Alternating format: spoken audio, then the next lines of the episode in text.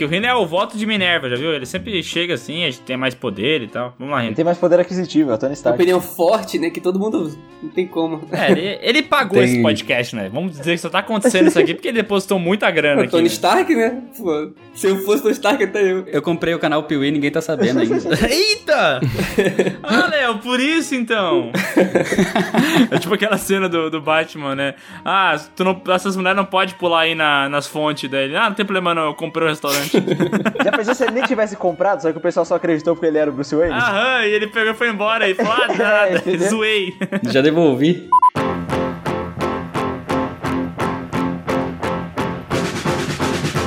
Olá pessoas, esse é o PeeWeeCast, o podcast do canal Piuí e hoje o assunto é heróico. E pra isso eu trouxe o maior herói da minha vida, o canal Nerd All Stars. Oh, olá, pessoas. Como vão vocês? Tudo bem? Aqui é o Rino do Nerd All Stars. Valeu mais uma vez pelo convite aí. Ele que é o maior especialista em quadrinho da, da face da Terra, né? Aham, e em cavanhaque também. É verdade. Belo cavanhaque, belo cabelo. Ele é um cara que eu sei que se produz pra fazer os vídeos, Eu tá? tenho certeza que ele fica meia hora antes falando assim, eu vou ficar bonito no vídeo. O pior, o pior é que eu já falei isso, eu já falei isso no Twitter, que eu tomo um banho, arrumo o cabelo, aí depois eu vou gravar, hein? não, eu vi no Twitter, eu vi isso aí no Twitter. Mas olha só, eu trouxe aqui um outro cara que não precisa nem se arrumar pra ficar muito lindo, que é o Caio do Espaço Nerd. Olá, pessoas. E aí? Beleza? Ah, veio sucinto nas palavras, veio sucinto nas palavras, veio... tô tímido, tô tímido. Não, é, não, ele tá se desenvolvendo. Ele, é- ó, eu vou falar, ele é do espaço nerd, tá? O cara que manja. Manja Ele- nada. se, se ele falar merda, vai xingar ele depois. Ah, esse filme que vocês falaram aqui não é bom. Xinga ele, não a gente, entendeu? Que isso, faz isso não. Rapaz, eu, eu sou aquele fã que faz ali porque eu gosto de algumas coisinhas. O, o cara que entende mesmo é o Rino, então vai nele depois xingar ele lá depois. Tá bom, então. Ah, se eu falar merda, xinga ele. eu aprendi com ele, tipo assim, né? Mas é o seguinte, cara. Não poderia ser, ser só quatro pessoas, porque senão ia ficar empatando o tempo inteiro. E por isso, cara, a gente trouxe um maior especialista de verdade agora, que é o Luiz Celari, do canal Hiromania. Olá, pessoas. E que disposição me colocar como o maior especialista do lado do Rino, né? Cara, é que Pô, só tem assim? especialista aqui. Todo mundo é especialista em alguma coisa nesse podcast. Tá bom. A gente é especialista em merda nenhuma, né? É, eu, puta, Minha, eu minha única especialidade aqui é o cabelo. É o cabelo. É, mas é uma bela especialidade, né? O Rino, eu vou assistir os vídeos do Rino pra falar, nossa, como ele tá fazendo o cabelo dele ali pra poder fazer o meu também. Mas nunca fica igual. Uma vez eu fiquei uma meia hora olhando pra fotinho dele, olhando pro meu cabelo e falava, vou deixar igual. Não deu. Não, eu fiz uma live com o Rino esses dias lá na Warner e o pessoal falou, é o Tony Stark do Brasil. Caraca, vou chamar só assim agora. Cavanhaque, né? Cavanhaque. É verdade, cara. Cabelo, é. Caraca, eu não tinha pensado nisso. Pior que é parecido. Cara, eu vou chamar só assim agora. Foda-se, não vai ter mais Ferreira. Só Tony Stark BR. Mudou até o assunto do podcast. Tá, agora vamos lá pros melhores cabelos dos heróis.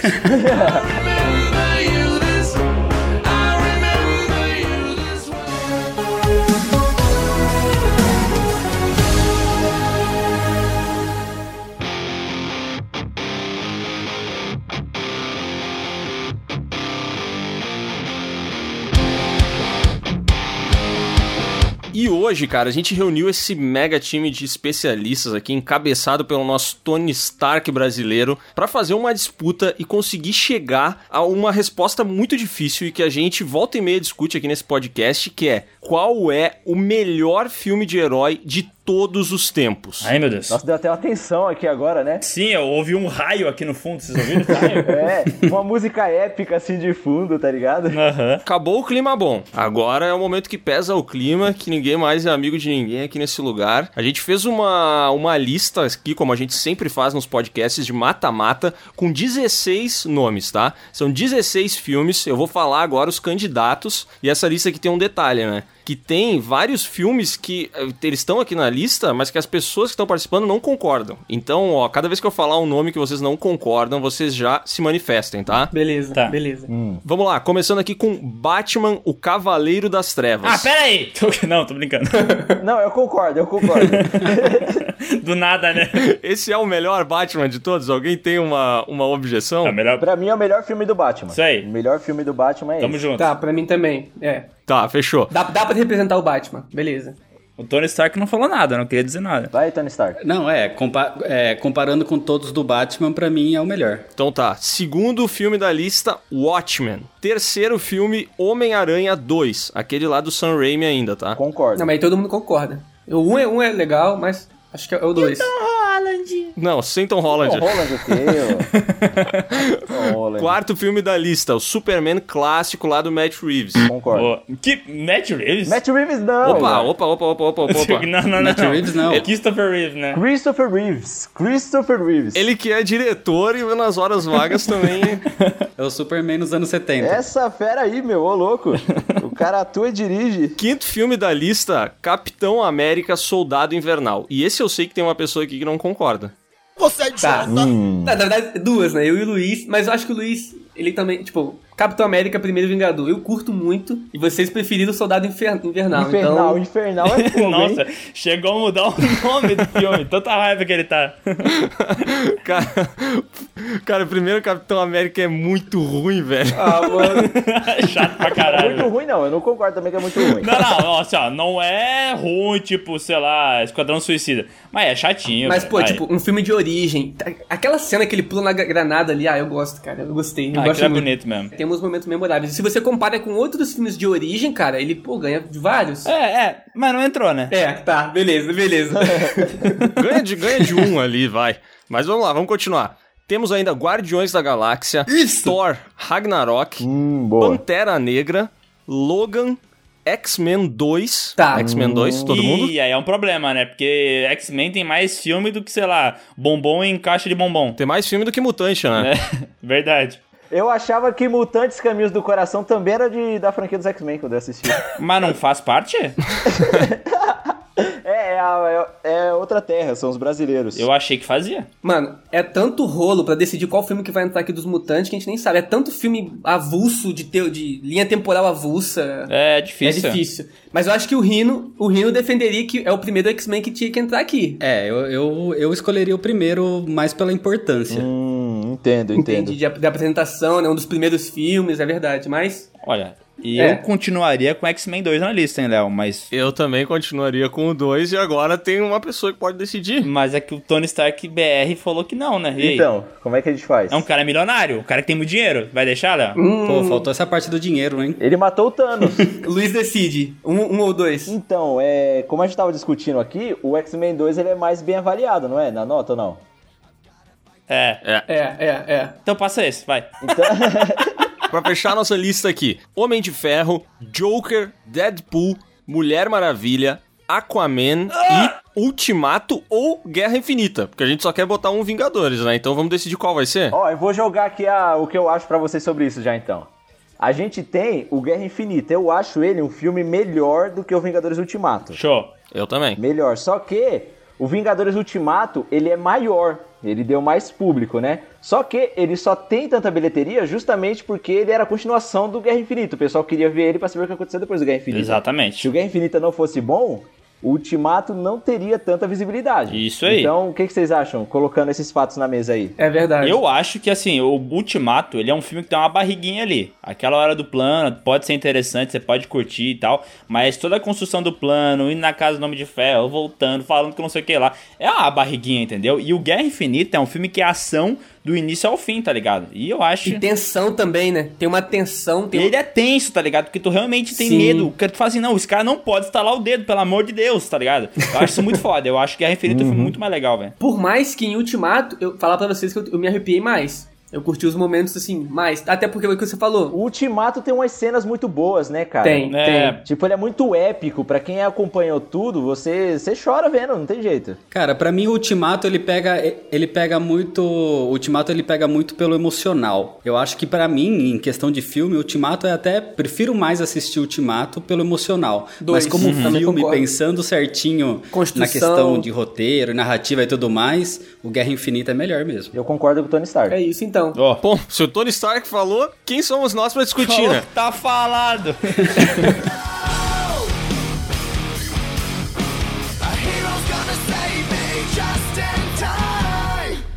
Vamos lá que vai rolar o primeiro sorteio aqui.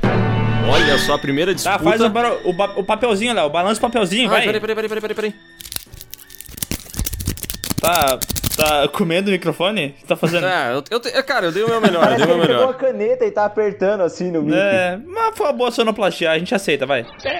Tá, fechou. Primeira disputa. Ih, cara, universo mutante aqui, hein? A primeira disputa é Deadpool contra X-Men 2. Hum, tá. Deadpool. na, na bucha, né? Deadpool. Não preciso nem pensar. né?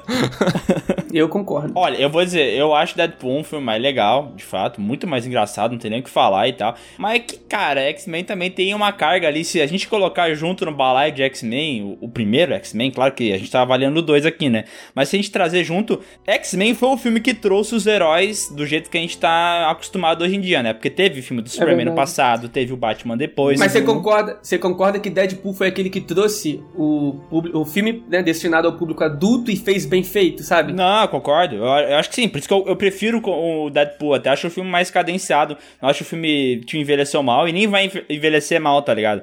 Só que o X-Men, eu acho que ele tem uma carga de importância um pouco maior, tá ligado? Mas eu acho que o, o primeiro X-Men teria uma importância maior. E aí, nesse caso, a importância do Deadpool por, por criar esse novo meio que gênero mais, mais adulto ainda. Mais real, mais adulto. Eu acho que ele é, é, eu acho que ele é mais importante ainda que o X-Men 2. Eu concordo, Eu concordo. acho que o Rino queria ter colocado o X-Men 1, tá vendo? Se tivesse colocado, ele ia votar no X-Men 1. É, então, aí, aí pesaria um pouco mais.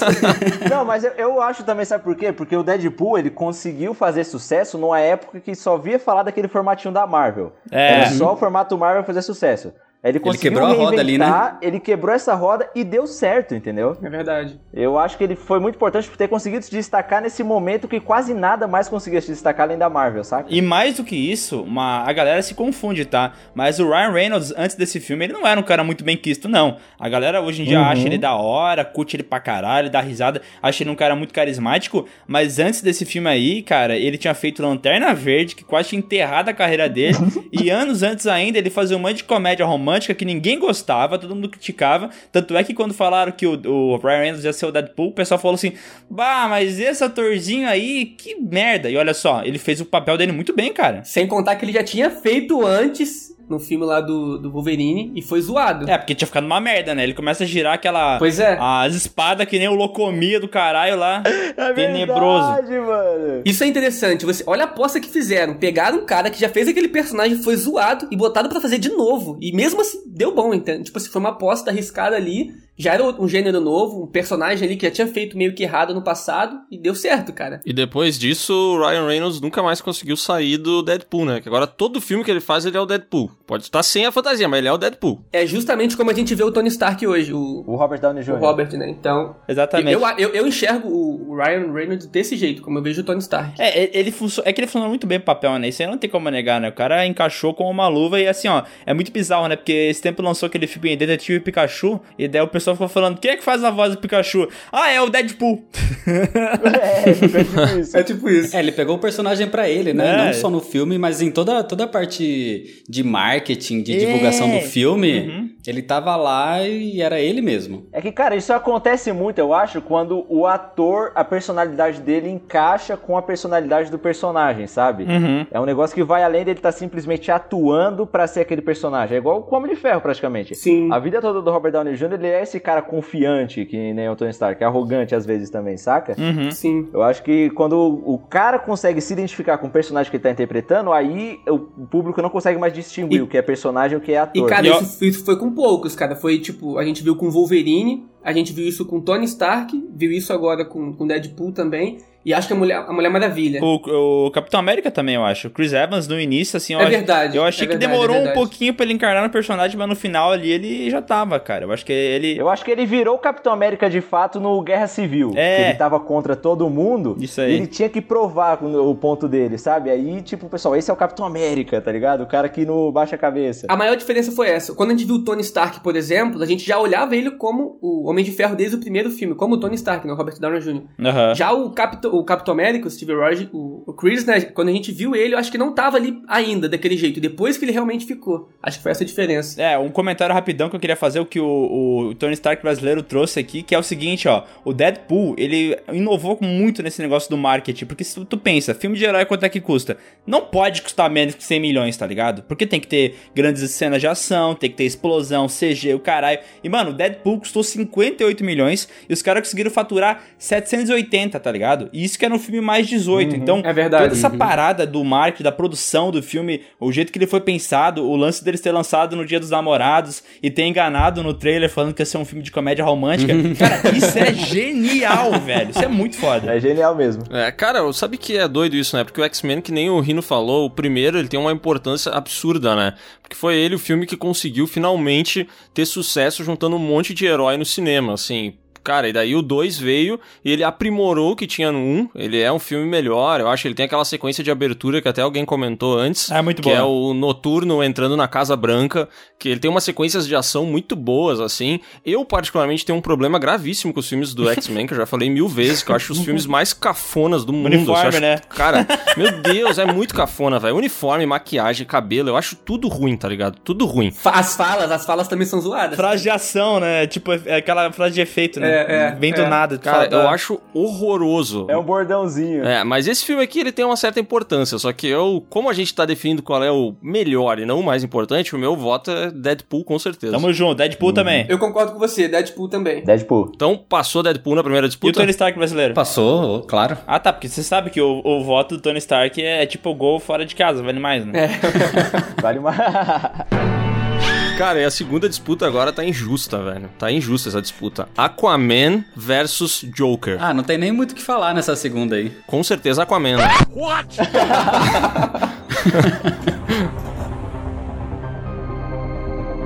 Cara, o Aquaman, aquele lance de usar a arma Nerf é muito genial. Porque, cara, tu pensa, a arma tem que ser ameaçadora, tem que olhar pra arma e falar assim, isso aqui pode me matar. Mas as armas do Aquaman parecem Nerf, tu olha, não vão te matar. E elas te matam, entendeu? É todo um design É de verdade. produção muito pensado. É uma quebra de expectativa. Exatamente. Ah, cara, Aquaman é mais um filme brega, velho, na boa. É muito brega. Eu não acho brega, cara. Deixa eu defender, mas o, o reino lá, Atlantis é bonito, cara. Atlantis é bonito, eu gostei. Ah, o, o ator Foi também. muito bem criada. Pois é, e o ator também eu gostei muito. Tipo, a gente já sabe, tipo, encaixa a- Aham. as características dele, ele meio que encaixa e cria um novo Aquaman também, então eu gostei. E o vilão É, eu não é que gostei. encaixa muito bem, né? É verdade, tu pega os quadrinhos. Na verdade, ele cria um, um- um personagem único ali pra ele. O Momoa ali cria um Aquaman único. E a partir de agora, o Aquaman virou Momoa. É verdade. Exato. Não foi o contrário. É verdade. Foi isso. Então. É o Aquaman que interpreta o Momoa, tá ligado? Nos, no- nos gibis, vocês que são dos gibis, vocês sabem informar se essa mudança do, do estilo do Aquaman? Porque assim, o Aquaman, pra quem viu Super Amigos da infância e via aquele ser humano patético com cabelo amarelo e uma roupa laranja, cara, não dá pra levar a sério. Não, não é legal. Daí vem aqui o Jason Momoa, que muda o personagem, e assim, eu acho muito mais legal. Entendeu? Eu, eu imagino que deve ter fã purista que fala assim, não, mas isso aqui não é o Aquaman dos gibis. E eu falo, ainda bem! Não, ninguém fala isso, ninguém fala isso, o pessoal gosta. é. Mas tem uma versão, tem uma versão nos quadrinhos A dos do anos gancho. 90, a do gancho, Ah, que ele perde a mão, ele saquei. perde o filho, e aí ele é um fica. pouco mais B10, né? Ele fica bem B10 nessa Não, época não tinha aí. esse, esse mesmo personagem no Liga da Justiça Sem Limites? Também tinha um cara meio nesse estilão, assim, barbudão? Apareceu pouco, mas tinha. É, eu tinha. lembro disso. E, Inclusive, Uhum, foi, é ele verdade. foi o principal ali do o Aquaman, né? Do Flashpoint. Ele aparece meio B10 ali da animação que eu tô falando. Aham. Meio B10 ali lutando contra a Mulher Maravilha, tem toda aquela questão ali. E eu acho que o Momoa foi um pouco pensado pra ser daquele jeito, só que ele acabou que criou um novo dele ali e ficou perfeito, cara. Aham, Mas a, a pergunta que eu queria fazer é: esse é, Aquaman do, do filme mudou o gibi ou não? Os, os novos, é, os novos estão mudando tudo. É, atualmente, atualmente o Aquaman do quadrinho tem até as tatuagens do Momoa. Sério? Não pode ser. Inclusive, uma curiosidade, o, não sei se vocês jogam, mas o Fortnite lançou uma skin do Aquaman, e em vez de ser baseado nos quadrinhos lá antigos, foi nesse novo Aquaman mesmo, do Momoa. É verdade. Caraca, hein? É, a Jason Momoa tá aí pra isso, né? A mudança funcionou também nos quadrinhos? Ficou bom? Funcionou, ficou bom. O, na verdade, nos, a- o, o- a versão do Aquaman dos Novos 52, a história já é a base pro filme. E aí, a partir do filme, mudou a característica do personagem. Então, é, basicamente, é o que o filme foi e tá virando no quadrinho agora. Mas tá bom, sim. E cara, falar pra vocês, eu gostei do vilão do Aquaman também.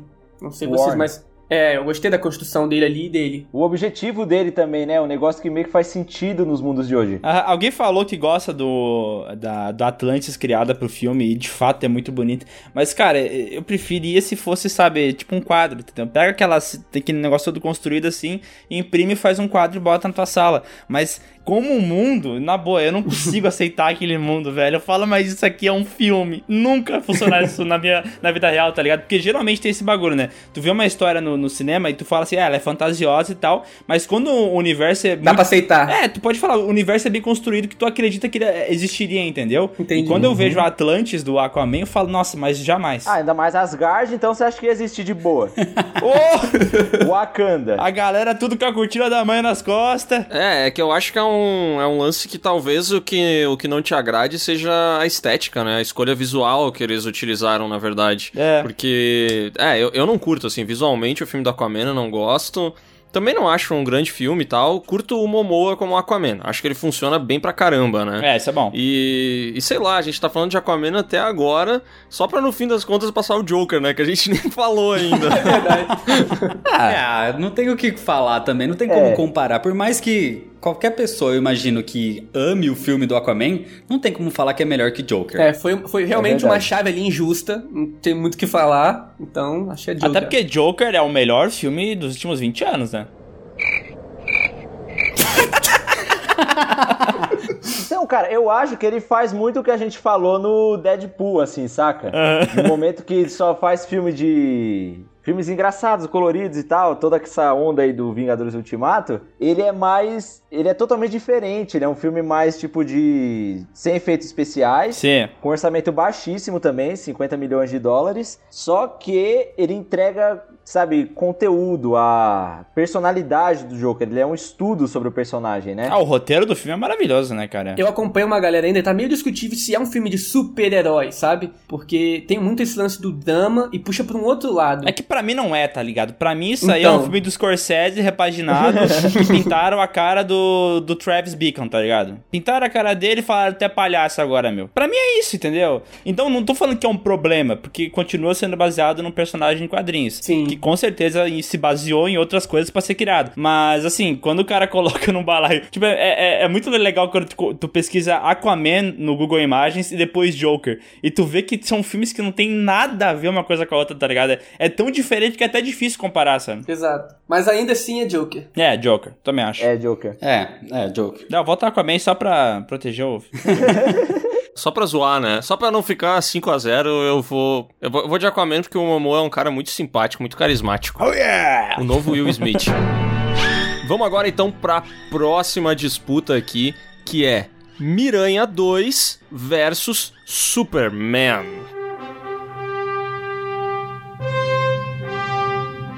Ah, não, cara. Essa aí é polêmica, hein? Polêmica. É difícil. Essa foi difícil, cara. Do- do- das duas que veio aí, essa foi a mais difícil. É verdade, é verdade. Posso fazer uma pergunta pra bancada aí? É. Se você me permitir? Fica à vontade. Não, não permite. É. Bom, então não vou fazer, desculpa. Não.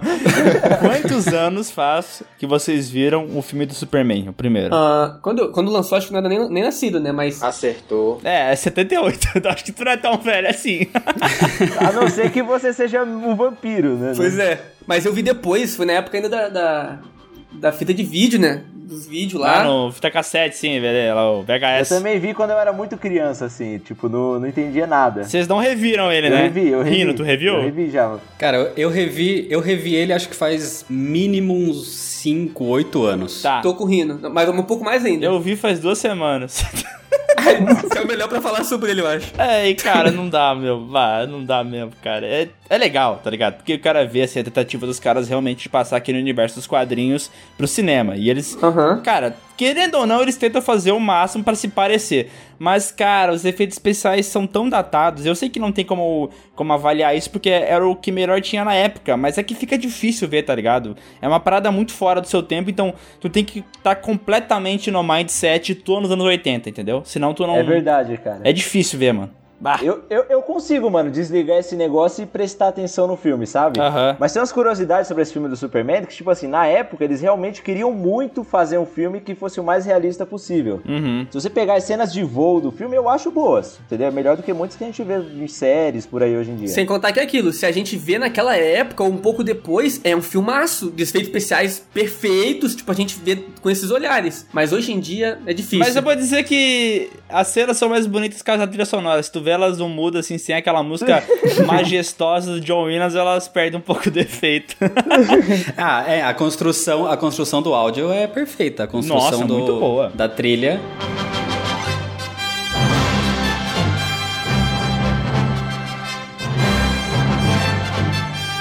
Mas essa questão de voar que, que o Luiz comentou, realmente a, a frase que imortalizou o Christopher Reeve como Superman é essa, né? Que ele fez o mundo acreditar que o homem podia voar. Exato. Por causa do Superman. E aí, naquela época, era, era totalmente fenomenal o que eles estavam fazendo ali. Teve toda aquela importância também, e pros futuros filmes também, né? Então eu acho que é difícil. E tipo assim, tem uma, uma curiosidade sobre os bastidores desse filme, que o Christopher Reeve até sugeriu, quando eles estavam pensando como eles iam fazer o Superman voar, ele se jogar de um canhão, tipo um homem-bala, sabe, do circo assim. É, Via-se que o Christopher Reeve era ator e não físico, né?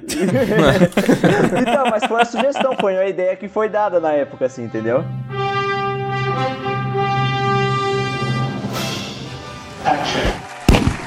Homem-bala morreu depois de ser lançado de um canhão.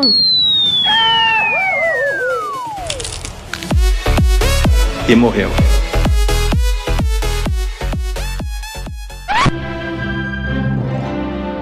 O cara que entra no personagem, né? Puta que pariu. Cara, tem um Então. lance que é muito simples que o Christopher Reeve fazia, mas que funciona muito bem, ainda mais levando em conta a época que o filme foi lançado, que ele mudava, né? A postura dele, a voz, a, a dicção, é, os gestos, ele mudava bastante, assim, é, quando ele se transformava em Superman e tal. É uma parada bem interessante. De Clark Kent pra Superman, né? É. É verdade. Ele é o que mais representa essa mudança, né? Do, que não é só tirar o óculos. É, Que ele é muda o cabelo, muda a postura. Realmente, o Clark é uma pessoa, o Superman é outra. né? É, no Superman 3 tem essa divisão, né? É, mas vamos esquecer que tem o, o 3 e o 4, só pra, Não, tá, tá. tá. pra Não, proteger só, a só imagem pra do... isso, só quis, só quis aproveitar o... Sim, sim. É- que senão vai ser muita maldade, né? Mas realmente, cara, é o esse lance que tem uma cena muito foda. Que ele fala assim, agora eu vou. Eu vou falar quem eu sou, entendeu? Tipo, eu não vou mais ficar aqui me prendendo. Dele se levanta, assim, parece que ele cresce uns 20 centímetros, tá ligado? Cara, ele vira completamente outra pessoa e é uma parada de atuação, tá ligado? É verdade. É muito foda. Porém, né, o filme do Homem-Aranha 2 também é muito bom, Cara, né? tem umas cenas ali que você vê toda aquela construção, o relacionamento do Peter com a Mary, com a Mary Jane, né? E Uhum. o vilão também, o Octopus, cara, é sensacional, cara. A, a cena do, da luta deles ali em cima daquele trem, e aí aquele momento do, do Peter ali, é um dos melhores, cara, pra mim, na minha opinião, do, cinema aí, do dia de heróis, né? O Peter segurando o trem é nesse filme, né? Uhum, nossa. É, é demais, cara. Essa cena é foda, cara. E é, é linda, tá ligado? Tanto trilha sonora, que também é muito bem construída, mas toda a. a- é- assim, os efeitos especiais do primeiro filme do Homem-Aranha são bons, assim. Tipo. Eles envelheceram um pouquinho mal, mas, cara, ainda vai. Só que os dos dois são muito bons. E um, teve um tempo atrás que a gente tava fazendo um PewCast e tava falando sobre filmes que envelheceram mal, né? E a gente pegou e, e antes de gravar tava vendo as cenas do Homem-Aranha 2, porque tinha um cara que achava que tinha envelhecido mal, né? Mas, cara, revendo, não envelheceu mal porra nenhuma, tá ligado? Tá bom pra caramba ainda. Cara, e você vê a transformação mesmo do herói. Tipo assim, ele tem que abdicar ali da, da Mary Jane, porque sabe que vai ser peri- perigoso pra ela. Aí tem todo e- e- e- esse drama ali entre os dois. E, cara, ele fala: Eu não posso fazer isso. E ele não faz. Ele só fica com ela lá no final depois. Né? Já, isso não é um spoiler, pessoal, porque o filme já tem sei quantos anos. Mas ele. Ah, não, o cara tá dando spoiler. Tira ele do podcast. Não, sai desse podcast, vai. Exclui Vai ele aí, embora, dando meu. spoiler, mano. Então ele volta, tem, tem a- a- ela chega pra ele depois e quer ficar junto com ele, e aí ele fica todo feliz, cara, e meio que o herói tem um final feliz ali, que é difícil, né? Nem todos os heróis têm esse final feliz ali nesse filme, então. Andrew Garfield mandou recado. É verdade, tá vendo? Cara, esse filme, ele é muito bom e ele corrige o problema que tinha no primeiro pra mim, que no primeiro Homem-Aranha eu acho que faltava um bom vilão, sabe? O Duende Verde eu não achava ele um- muito legal e tal, não, não curtia mesmo o vilão, assim. E esse segundo, em compensação, ele tem o Dr. Octopus, que é muito bom. O desenvolvimento do, do vilão mesmo ao longo do filme é bom, e quando ele tá pronto, é legal a batalha deles, rola uma batalha batalha épica, o desfecho é, é bom, sabe? Eu acho esse filme muito redondo, cara. Na boa, eu gosto dos personagens, eu gosto dos efeitos especiais. Ele tem cenas memoráveis, tem a cena do trem, tem o final, a batalha, assim. Puta, eu acho ele um, um baita filme, velho. E a direção do, do Sam Raimi é muito boa também, né, cara? A gente já falou várias vezes do Sam Raimi aqui no PewE por causa do Evil Dead. E ele é um puta diretor, cara. As, as cenas de ação, elas realmente são muito bem filmadas, tá ligado? Não tem aquele lance que depois foi colocado em alguns filmes, que é aquela câmera que balança pra caralho, sabe? Não, a câmera tá ali, acompanha o personagem, a cena é clara, tu consegue entender tudo que tá acontecendo, é muito bem feito, cara. Cara, vocês que curtem mais quadrinho, que é uma parada que eu não, não costumo consumir, eu assisto, tipo, o primeiro Homem-Aranha, lá o de 2002, acho que é, e esse segundo de 2004, e até os novos filmes, esses do Tom Holland e tal, e eu vejo a galera falar, por exemplo, assim, puta, o Tom Holland é o Homem-Aranha mais fiel aos quadrinhos, ou o Andrew Garfield é o Homem-Aranha mais fiel aos quadrinhos. Mas eu tenho a impressão que esse segundo filme, ele tem um espírito muito diferente, sabe? Porque eu não sei, cara, eu assisto os novos filmes do Tom Holland, eu acho legais, mas assim, é- ele é só um moleque, ele parece tão pouco, sabe? E me parece que esse filme aqui entrega um personagem mais complexo, assim. Eu não sei, o que, que vocês acham da relação desses filmes com os quadrinhos, sabe? Eu já falei um pouco disso com os amigos meus, que, tipo assim, o Tom, pra mim, o Tom Holland, ele ainda não tá no momento de ser comparado com os outros Homem-Aranhas. Tipo assim, com o, o Tobey, por exemplo. Não chegou o momento dele, é o que você falou, ainda é muito garotão, muito moleque ali, ainda não Ele tá. tá na escola ainda, velho. Mesmo, mesmo que o, o Tobey ainda, ainda tava na, na escola, no primeiro ali, no segundo tava saindo ali, ainda não, não, não dá pra comparar, eu acho. O Tom, ele é muito garotinho ali ainda, tá num outro universo, não, não dá pra comparar. Talvez a gente consiga comparar nos próximos filmes aí, se ele crescer, se desenvolver um pouco mais. Mas eu ainda fico com o Tobey. Não, então, cara, eu acho que em relação a isso também, o Homem-Aranha do Tobey, ele, que nem o do Andrew Garfield, ele tem o próprio universo dele ali, sabe? Ele é o maior herói daquele universo. Se o mundo for acabar, ele vai ser o único que consegue salvar. Mas o do Tom Holland, ele não vai com os... Ele tem os Vingadores lá, pô, tem todo mundo. Ele só salva a vizinhança, ele não salva ninguém, entendeu? Ele tá sempre resolvendo os problemas lá do Tony Stark. Então, ele não tem um universo próprio só dele, saca? Sim. É, mas esse, esse é o meu maior problema com as paradas estar tudo linkado à Marvel, porque por mais que criam um universo coeso em que os heróis existem e coexistem, e isso é legal pra quem gosta de quadrinhos, porque, pô, é assim que funciona nos gibis, causa esse problema de o cara não ter um arco só dele, tá ligado? Então, tudo que ele faz tem que estar associado a outro personagem. Tipo, ele não pode fazer o uniforme dele, porque agora ele é brother do, do Tony Stark, que tá tudo pra ele, tá O ligado? Rino fez o traje pra É, foi o Rino que fez. Pô, Rino, tu é foda, né, mano? Por que deixou o moleque se virar? E daí, tipo, eu fico pensando que uma das características mais fodas do personagem, que é ele ser um fudido, que tem que trabalhar batendo foto pra conseguir morar num apartamento de merda e uma vez por mês levar a Mary Jane num restaurante bom, ele não tem essa característica, entendeu? Porque isso aí foi tirado dele, tá ligado? Então, boa parte da construção dele não tá ali, sabe? Eu acho isso muito palha. Mas é isso que o Caio falou também, entendeu? Ele não tá no momento ainda, mas no futuro eu acho que ele pode ter um protagonismo maior, entendeu? Aham, Eu espero que eles façam isso, porque eu acho que o, o Guri aí, o Tom Holland, é bom, tá ligado? Mas o roteiro mesmo, esse lance da, da situação ser muito linkada a outras coisas da Marvel, acaba um, tirando um pouco do protagonismo dele, sabe? As histórias com, com o Tom Holland precisam muito dessa muleta, né? A muleta do, do Tony Stark, dos Vingadores e tal. É porque leva bilheteria pro filme, né? É, também. Só a cara do Robert Downey Jr. leva dinheiro, né? Mas o, o Homem-Aranha do Tobey, do Tobey Maguire, pra mim ele é muito mais o Peter dos quadrinhos e o Tom Holland, ele é talvez o Homem-Aranha dos quadrinhos. Na, na versão Homem-Aranha, não na versão personalidade Entendi. dele como, como sem, sem a traje, máscara. né? Isso. Aham. O visual dele pulando. Ele com o traje, aquele, aquele lance de fazer piada enquanto ele tá lutando e as brincadeirinhas, isso daí é o Homem-Aranha dos quadrinhos. Mas em contrapartida, ele não é o, o Peter Parker dos quadrinhos. O Peter do Tobey Maguire é muito mais fiel aos quadrinhos. Aham, Tanto é que o pessoal fala muito sobre esse lance do Clark Kent e Superman. Clark Kent é mais retraído e quando vira o Superman ele fica mais impostado e tudo mais. E, cara, nos quadrinhos acontece a mesma coisa que o Peter Parker também, né? Por mais que o Peter Parker não É seja um verdade. bocó e ele faça piadas também quando ele é o lado nerd dele, ele é mais retraído. E ele vira aquele piadista mesmo quando ele tá com o uniforme, né? Cheio de atitude, né? Zoando mesmo, é verdade. Uhum. Não é o. Cara, eu não consigo, velho. Uma coisa que me odeio, que eu odeio demais é aquela cena dele andando de skate lá no. naquele Spider-Man Amazing, sei lá o quê. Nossa, eu odeio isso também, cara. Nossa, eu odeio, cara, mano. aquilo me deixa num nojo, velho. Num nojo. Fala assim, mano, ele é um nerd que sofre bullying, ele não é legal. Descolado, ele não é descoladão, né? É, caralho, tá muito errado. É. Homem-Aranha hipster. É, mas aí a pergunta difícil que vem é agora. O que, que é melhor? Superman, lá, o original, 78, clássico, ou Homem-Aranha 2? Assim, com dor no coração, porque essa foi difícil. Dor no coração não, mas enfim. Eu vou escolher o do Homem-Aranha 2 por uma questão mais emocional, porque o Homem-Aranha 2 foi o primeiro filme que eu fui ver no cinema na minha vida, assim. Foi a primeira vez que fui no cinema Aham. e foi mágico, cara. Eu me emociono só de lembrar. Ah, tá chorando, né, é, que meu? é um grande Eu tô, eu filme. tô sentindo aqui. Então, eu tô, eu tô chorando aqui, cara. Tipo assim, hoje eu trabalho com super-heróis, saca? Então mudou minha vida mesmo. Então eu vou escolher o Homem-Aranha 2. Cara, eu ia perguntar a opinião de alguém, mas eu voto Homem-Aranha 2, porque, cara, mudou a vida de uma pessoa aqui, velho. Tá louco? Não tem como e Não, mas outro. vou- eu, vou, eu vou dizer que, cara, esse filme também mudou minha vida, porque depois que eu vi ele, e eu vi esse aí, o, o primeiro e o segundo, é, logo depois, eu achei que se eu fosse picado por uma aranha, eu ia virar uma Homem-Aranha também. Meu Deus do céu. Cara, eu coloquei minha mão já pro aranha picar quando eu era criança. Sim, não, mas eu tirou. literalmente fiz isso e eu fui picado. Eu me fudi muito. Era uma aranha Ah, eu muito... não me fudi, não. É, eu fiquei do- dois dias de cama cara. aí, mas, cara, valeu pra eu poder dizer que Homem-Aranha 2 é melhor. Ah, não, mas hoje consegue trepar nos telhados aí, né, cara? É, Então, tá show. não é tão elegante. Te ajudou, te ajudou em alguma coisa, te ajudou em alguma coisa. Tem que ver pelo lado bom, né? Eu também concordo, cara. Homem-Aranha 2, pra mim, assim, no sentimental, ele.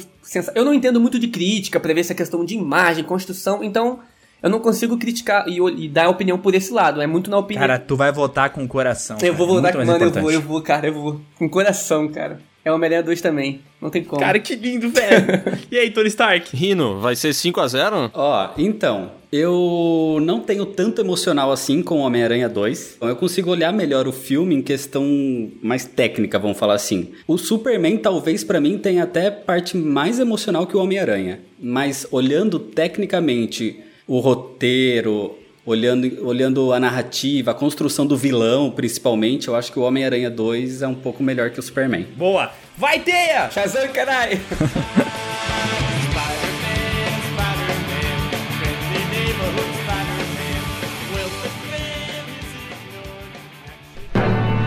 Vamos pra próxima disputa, então. Que, cara, acho que essa daqui não vai ser tão difícil. Thor Ragnarok contra Vingadores Guerra Infinita. Ah, Cara, Ai. pra- não tem muito o que falar também. É, difícil. É verdade. É fácil. É fácil com peso no coração um pouquinho, mas é fácil. Bah. não, com peso nenhum, sem peso nenhum. Mas eu gosto, eu gosto de Thor Ragnarok, cara. Eu gostei. Não, é, é ótimo, é ótimo também, mas Guerra Infinita é. Não, é, então, com esse peso tem que jogar ele de escanteio, porque ele é um filme legal, divertidinho ali e tal. O Ragnarok? É, eu gosto. Você não curte? Ah, cara, pra mim ele. Ele é bonito, mas ele é, ele, ele é muito. Desconecta o Rino. Ele, ele- não, ele, ele tenta se esforçar demais, sabe? Pra fazer muita piada. Ele, Ele pesa muito a mão na piada. É. perde muito a mão. É, pode ser. Ah, eu não acho, cara. Eu, eu acho que a parte que eu gosto do Thor Ragnarok é que eu acho o, o Taika Waititi lá, o, o diretor, eu acho que ele tem um timing foda de comédia, assim. O filme muda completamente, né? É, é- se tu assiste os dois primeiros, não tem nada a ver com o terceiro, assim. Ele vira uma outra parada, né? N- verdade. Não, dá nem pra reconhecer, assim. Mas eu, eu curto o timing de comédia do, do Thor Ragnarok, assim. Só que por outro lado, Guerra Infinita, pra mim, é um exemplo de planejamento muito foda, tá ligado? Muito foda. Porque ele reúne. Ele é aquele funil que vai juntar um monte de histórias que já foram contadas e botar elas no mesmo bolo. E aí o roteiro funciona bem, as atuações funcionam bem. Cara, eu acho um filme foda. Eu acho um filme foda. Pra mim, Guerra Infinita passa, assim, fácil. Pra mim também. Pra mim também. Eu acho assim, é que nem o. A gente tá falando do Thor Ragnarok agora. Ele é que nem o. Eu não lembro quem falou aqui, mas o time de piada é muito bom. Só que eu acho que tem muitas piadas, cara. Não precisava ter tantas, entendeu? Tipo assim, tem aquele momento. Eu acho que o momento que não era pra ter piada nenhuma. Aquele momento que o Thor tá lá morrendo, ele contra o Odin. Aí o Odin faz aquela piada, ah, você é Thor, deus dos martelos. Não era pra ter piada ali, é um momento emocionante, épico, que ele encontrou com o pai dele que morreu, que tá falando que ele tem poder, entendeu? Bah, eu não acho, cara. Eu Mas acho respondeu que... uma dúvida da galera. Ali, ali respondeu uma dúvida da galera. Que achava que Aham. o poder vinha só do Mjolnir, e não. Ele é o deus do trovão, Então, né? então, respondeu uma dúvida foda. Mas não era pra ter piada ali, entendeu? Mas é que, cara, mas eu acho que faz parte da relação que tá estabelecida do, do, do, do Odin ser um cara, tipo assim, ele é sábio, mas ele não é um cara boa praça do bem, tá ligado?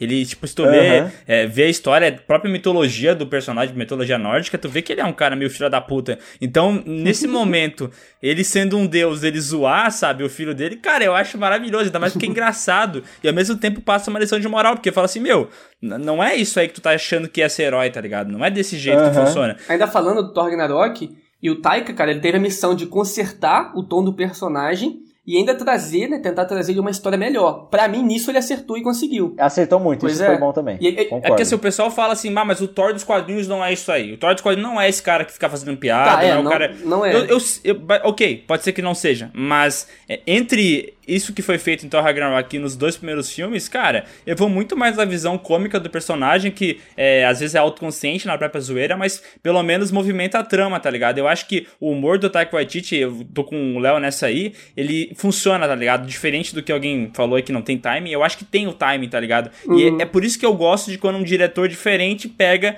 uma coisa da Marvel, porque se for todo mundo igual, fazendo a mesmo, mesma fórmula da Marvel, sempre com Sempre mesmo o tom. humor naquele ponto, não fazer uma comédia, tipo, extrapolada que nem foi Thor Ragnarok, eu acho que fica muito mais do mesmo. E é por isso que eu gosto bastante do Thor, cara. Não, que eu é um acho que filme tem que ser um diretor que tem personalidade também, Exato, né? Porque a Marvel exato. pega muito diretor aí que tá ali pra assinar o projeto, fazer o feijão com arroz e deu. E não é essa parada do Taika, né? Ele tem personalidade. Aí eu acho que ele entrega um negócio que é, que é diferente, assim, que no meio dos 23 filmes que tem da Marvel, 25, sei lá eu, ele consegue fazer uma parada que é simples, mas é diferente dos outros, assim. Exatamente, ele traz um vigor novo, acho que pra, todo o UCM, tá ligado? Acho que é o diferencial dele. E, cara, não tem como comparar com Guerra Infinita, porque Guerra Infinita é quase como se fosse o orgasmo nerd que já. Cara, eu lembro de ver esse filme no cinema e, a- e as cenas são tão grandes, tem tanto personagem em tela, tem tanta coisa acontecendo e o roteiro é tão grandioso. Cara, parece a parada mais épica que o cara tá vendo na vida, entendeu? Só que, Aham. tipo assim, se, vou, vou- pode ser idiota que eu vou falar, mas se é pra ver um filme agora, tá ligado? Eu vou ver Thor Ragnarok porque eu acho um filme mais divertido, mais engraçado. Mas eu acho que se for pra falar de um filme mais bem construído mesmo, é o Guerra Infinita, cara. Outra coisa, ainda do, do Ragnarok, sem- tem que lembrar que tem a Hela, cara, naquele filme. E ela é sensacional. Aquela Ela é atriz, foda. a personagem, pra mim, é uma das melhores vilãs aí do CM, comparando com quase todo mundo. Não a melhor, mas é uma das melhores ali, fácil. Tá, mas o Jaqueta Amarela também é bom. que tá lá. É verdade, igual, igual o Venom do, do Homem-Aranha 3. Inclusive, cara, eu gostaria de ver ela em algum futuro filme aí do CM. Eu não sei se ela morreu de fato. Ah, não morreu, ninguém morre na Marvel, pô. É, exatamente, exatamente. Então, eu queria muito ver ela de novo, porque eu ainda fiquei com gostinho de quero mais, porque ela mandou muito bem, cara, muito bem. Mas é o que vocês falaram, Guerra Infinita, cara, é o, o orgasmo nerd ali, não tem como. Ainda mais que a gente tá veio daquela construção de todos os outros filmes, então a gente já conhece toda a história, tem um sentimental com todos os personagens, né? Muito diferente do que foi foi feito ali em Liga da Justiça, a gente não tinha sentimental com ninguém. Então, Né, Guerra eles não Infinita criaram isso, né? Pois é, agora Gue- é, Guerra Infinita não, a gente tem, a gente se importa com cada personagem. Então, tipo, o filme é tensão do início ao final, e do início ao final a gente tá se importando com o que vai acontecer com cada um dos personagens. Tipo assim, até com a raça humana que tá ali, a gente tá se importando demais. É então, verdade. é, é uma tensão absurda. E aí, sem contar que a gente ainda gosta do vilão do filme. Então, O Thanos. cara, é, sensacio é, é sensacional, cara. É, que assim, o Hela, a Hela até pode ser uma das melhores da Marvel, né? É, ele- mas o Thanos é o melhor que tem, né? Então, tipo, Uhum. é uma disputa meio injusta. Mas só uma coisa que eu queria perguntar pra vocês. É, vocês acham que o filme do Guerra Infinita funciona sozinho, assim? Tipo, ah, o cara não viu nada na Marvel, vai pro cinema ver Guerra Infinita. Acho que ele vai conseguir aproveitar o filme ou ele depende muito dos outros? Cara, eu acho que consegue aproveitar. Tipo assim, não vai entender ali muita coisa que veio do passado, mas aproveitar a história ali construída de um vilão que quer destruir todo o universo, destruir metade do universo. E Uhum. as pessoas ali, tipo, os heróis todos juntos tentando impedir ele, é uma história legal, qualquer pessoa vai gostar de assistir, entendeu? Uhum. Eu também acho. Concordo com isso, porque tá muito bem construído, então ele responde ali as dúvidas no próprio filme e explica tudinho. Obviamente, aquele, aquela galera que acompanha todos os filmes vai entender todas as referências, vai se ligar em cada detalhe, é, não vai ficar confuso quando tiver aquele lance é, da- das joias do infinito ali, né? Então vai Porque entender o exatamente tudo. explica logo no começo o que são as joias do infinito e o que elas fazem e o que o Thanos quer, entendeu? Sim. Que- Então, eles explicam isso logo no começo e quem não, não conhece isso, não viu nos outros filmes, vai entender. É, quem não conhece não vai ter a, a ligação é, com, com o vilão, com, com os heróis, nem nada do tipo, mas vai perder referência, vai perder construção de Emoção. personagem, a emoção. Mas a- Uhum. o roteiro do filme mesmo, do Guerra Infinita, ele se conta sozinho. É, por isso que eu concordo com vocês e, cara, eu acho que. É que assim, tem um filme aí da Marvel que é o meu preferido, mas depois eu falo disso aí. Mas assim, se fosse pra comparar todos os filmes, talvez o Guerra Infinita seja o melhor filme da Marvel, né? Porque ele se preocupa muito com isso, esse negócio de contextualizar o que tá acontecendo. Ele é uma história que funciona isoladamente e ainda tem um final, cara, que é corajoso pra caralho, velho. Pô, matar metade dos heróis. Muito corajoso. Ele quebra a expectativa totalmente, né? Alguém falou aqui, eu acho que foi o Miguel que falou, que o Thor Ragnarok é bom porque ele é original, ele quebra aquela expectativa do, do que você vai ver no filme da Marvel, né? Porque tem muito humor e tal. E o Guerra Infinita também faz isso, porque ele quebra a expectativa do herói vencer no final. Quem vence é o vilão. E é um filme triste no final. É, o- é é o Império contra-ataca da Marvel, né? Bem dizendo. É, é bem isso. Tipo isso. Tá, chega de lambeção, então passou Guerra Infinita. Vamos pra próxima disputa aqui, que é uma disputa interessante, cara. Olha, essa daqui eu acho que vai dar bom, hein? Watchmen versus Pantera Negra.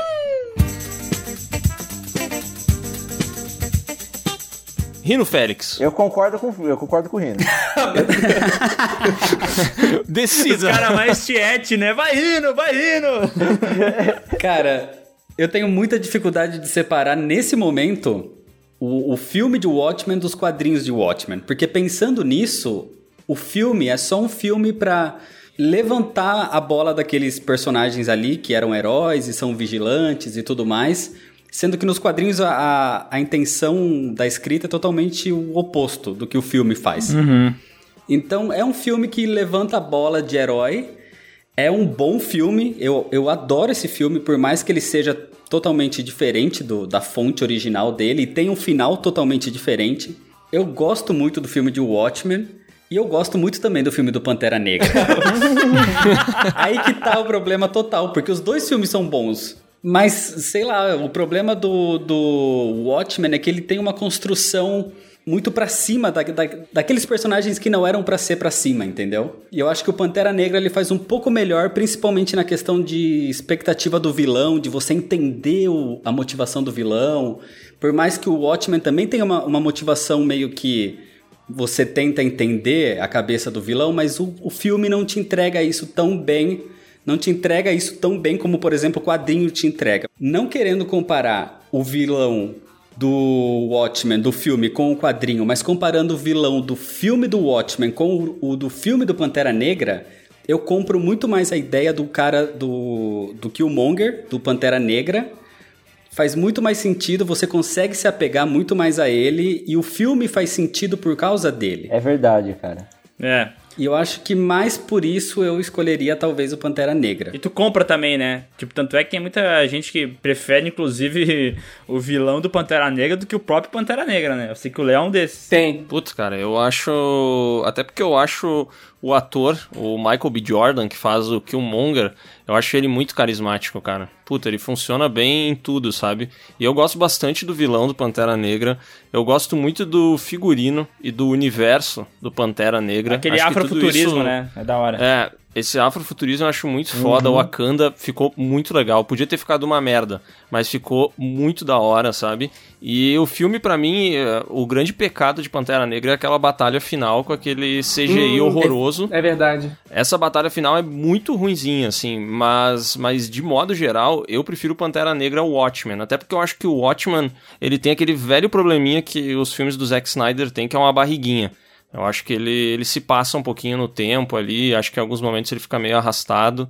Então eu prefiro o Pantera O Negra. Director's Cut do, do Watchmen, então, eu acho que é especialmente barrigudo, assim, porque, cara. Porra, três horas e Sim, meia, não é? aquela porra dos contos do Cargueiro Negro, cara. Nossa, no gibi funciona aquilo, mas no filme não, cara. Tu tá ali olhando e fala, tá, e agora o que, que vai acontecer com o, com o Dr. Manhattan? Olha, viu, cara? Eu voltei a falar que o Dr. Manhattan é o Watchman, lá da, do podcast que a gente fez com o Rino. Puta que pariu, velho. Em geral, essas demências surgem depois dos 70 anos. Eu achei que eu tinha aprendido, mas não aprendi. Bom, daí a gente tá lá comprando a ideia do Dr. Manhattan e tal, e daqui a pouco vem o conto do Cargueiro Negro, porra. Para, né? Ó, vou te falar que nem nos quadrinhos o conto do Cargueiro Negro funciona tão bem assim. É meio largada, né? É, ele, ele, ele é uma barriguinha no, no próprio quadrinho. Não, mas é que assim, olha que, olha que curioso, cara. Se tu pegar o filme do Watchmen e colocar aí as, as cenas em câmera lenta aceleradas, talvez o filme tenha duas horas de duração. Calma aí, câmera lenta acelerada. Ah, Se tu acelerar a câmera lenta do filme, entendeu? Porque boa parte do filme é tudo em câmera lenta, sabe? Tu... entendi, entendi. E, e fica normal pra gente, tá? É.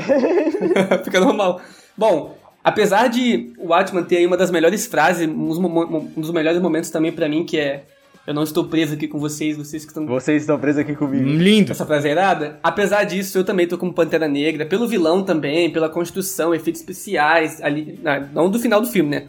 Mas ali de Wakanda, cara, eu curti muito, muito mesmo. Então, eu acho que é, é pra mim é Pantera, Pantera Negra. E o Pantera Negra também, cara, é legal porque a gente vem numa onda aí, você falou até do Warren, que é um vilão, né? De colocar algumas causas mais plausíveis pros vilões, de não só, ah, eu quero dominar o mundo e ter todo o dinheiro da humanidade. Não, ele quer, tipo, justiça pra raça dele, só que ele, os meios que ele quer buscar essa justiça são meios errados, porque ele acabou sofrendo muito e tem uma visão distorcida.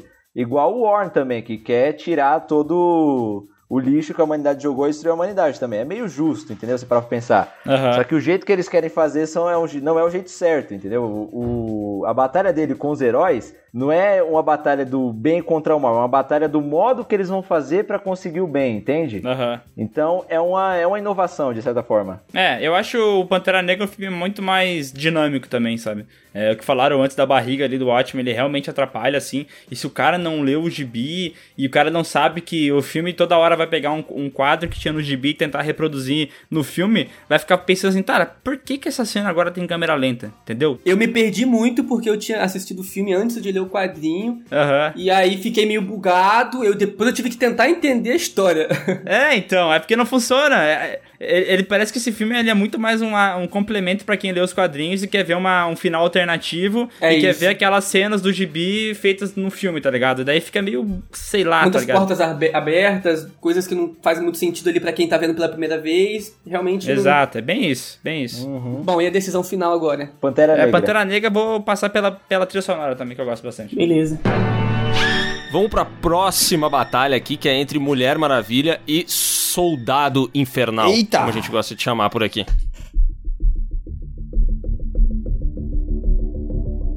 Quem vai abrir essa? Ah, sei lá, cara. Eu, eu defendo eu defendo a Mulher Maravilha, cara. Eu gosto. Mas aí, aí, aí, aí que tá. É aquele lado da emoção. Foi um filme que eu assisti e fiquei, caraca, que irado. Meu Deus, ela fez isso e tal. Então, tipo assim, eu gostei muito. E eu fico lembrando das cenas. E eu veria de novo, até porque eu já vi mais de três vezes. E eu, eu veria de novo agora. Soldado- Caraca!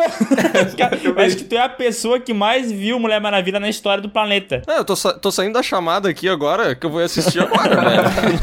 Mano, Mulher Maravilha acho que só falha ali no terceiro ato, que é do, do vilão ali. O final é ruim. Então, pois é. E é o vilão. O vilão que foi meio zoado e a relação dela com ele ali, aí realmente foi meio zoado. Mas o filme em si, cara, eu ainda acho que ainda se segura. Gostei. Vi várias vezes, veria de novo várias vezes. E a Gal Gadot manda muito bem, né, mano? Hum, Puta que pariu. A mulher nasceu sim. pra fazer esse papel aí, cara. Ela, Ela é a funciona... cara da DC hoje em dia, cara. É, ela não sabe gritar Kalel não, mas ela atua bem pra caralho, velho. A DC meio, meio que teve que repaginar o que foi feito por causa do filme dela, né? Então, Aham. É, esse foi o filme que trouxe um pouco de esperança pra descer no cinema. verdade, tem toda essa importância, além de ser um filme muito bom, mas eu sou meio suspeito pra falar. Então, deixar vocês correr aí. Mas vou dizer uma coisa, hein? É, pode ser polêmico se eu falar agora, mas, cara, eu não consigo ser tão fã de Soldado Invernal quanto as pessoas são.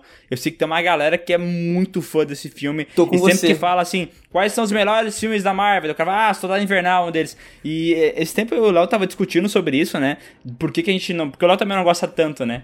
Mas era tipo assim, velho, o, o, Soldado Invernal ele é um filme que tem uma parada de espionagem que é bacana, tem cenas de ação que é legal, e ele é um filme de herói. Ele pega e junta várias, vários elementos pra fazer um filme só, né? Ele é um pouco mais sério também, isso é legal, mais real, digamos assim, então... É, tem aquela trama política e tal. Sim, dá pra tu acreditar, explica muitas coisas também, então é legal. Mas é como eu falei com você no início, eu preferia que estivesse aqui o primeiro Vingador, eu E preferia. Mulher Maravilha, seria uma comparação boa. É, seria uma coisa que faz sentido. Primeira Guerra e Segunda Guerra Mundial, Porque né? afinal os dois seriam de origens, pra mim seria ali. E os dois são no passado, né, também. É verdade. Mas então, como eu tava dizendo, ele é um filme efetivo nessas paradas aí, só que, cara, todos os elementos que ele apresenta ali, se eu quiser ver, eu posso ver em outro filme que vai ser melhor. Por exemplo, filme de ação. Pô, eu vejo John Wick, eu vejo Missão Impossível, que ele tem a ação tão bem feita quanto, ou se não melhor do que no Capitão América, e tipo assim, um filme que vai funcionar. Ah, a trama de espionagem. Pô, se é pra ver trama de espionagem, eu vejo, sei lá, o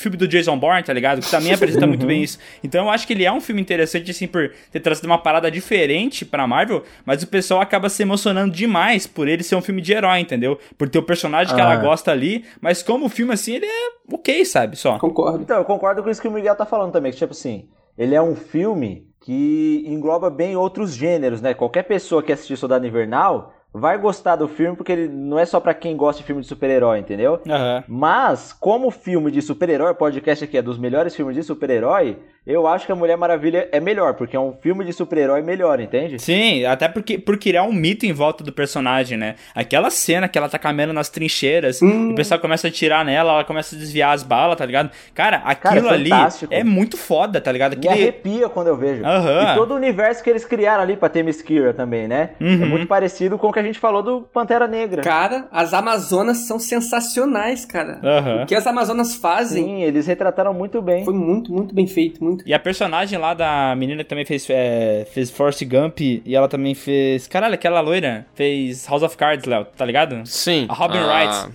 Isso aí, Robin Wright. Cara, a personagem dela é uma puta personagem de conselheira, tá ligado? Muito bem construída. E tu fala assim, cara, essa mina é badass, tá ligado? Então, tipo, o filme não precisa só do- da protagonista, ela tem uns personagens secundários legais também. Eu prefiro Mulher Maravilha, velho. Mulher Maravilha, então. Eu vou fazer o advogado do diabo aqui. eu prefiro entre os dois, por mais que Mulher Maravilha seja, desculpa a palavra, mas maravilhoso. Olha o trocadilho. Hashtag humor. Humor e piadas, kkk. eu ainda acho que Soldado Invernal é um filme melhor. Eu tô contigo, Rino. Eu principalmente, até pelo que vocês falaram, ele realmente, se você quer ver um filme muito foda de ação, você vai ver John Wick, tá? Mas eu quero ver isso no mundo inserido de super-herói. Entendi. Aonde ele tá? Ele tá em Soldado Invernal.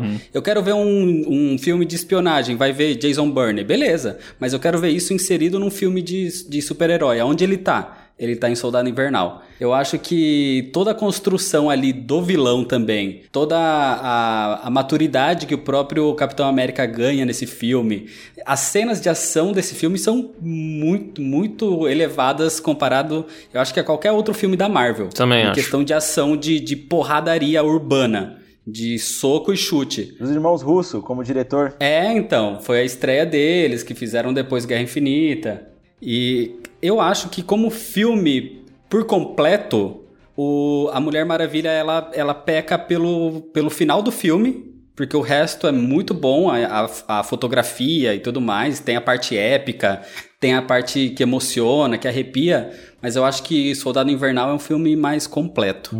Eu votaria nele. Eu tô contigo também. Gosto bastante da direção do, do Soldado Invernal e curto o fato de não ser alguém tentando destruir o universo, que é uma parada que me cansa um pouco nos filmes de herói, assim. Ele é um pouco mais intimista, sabe?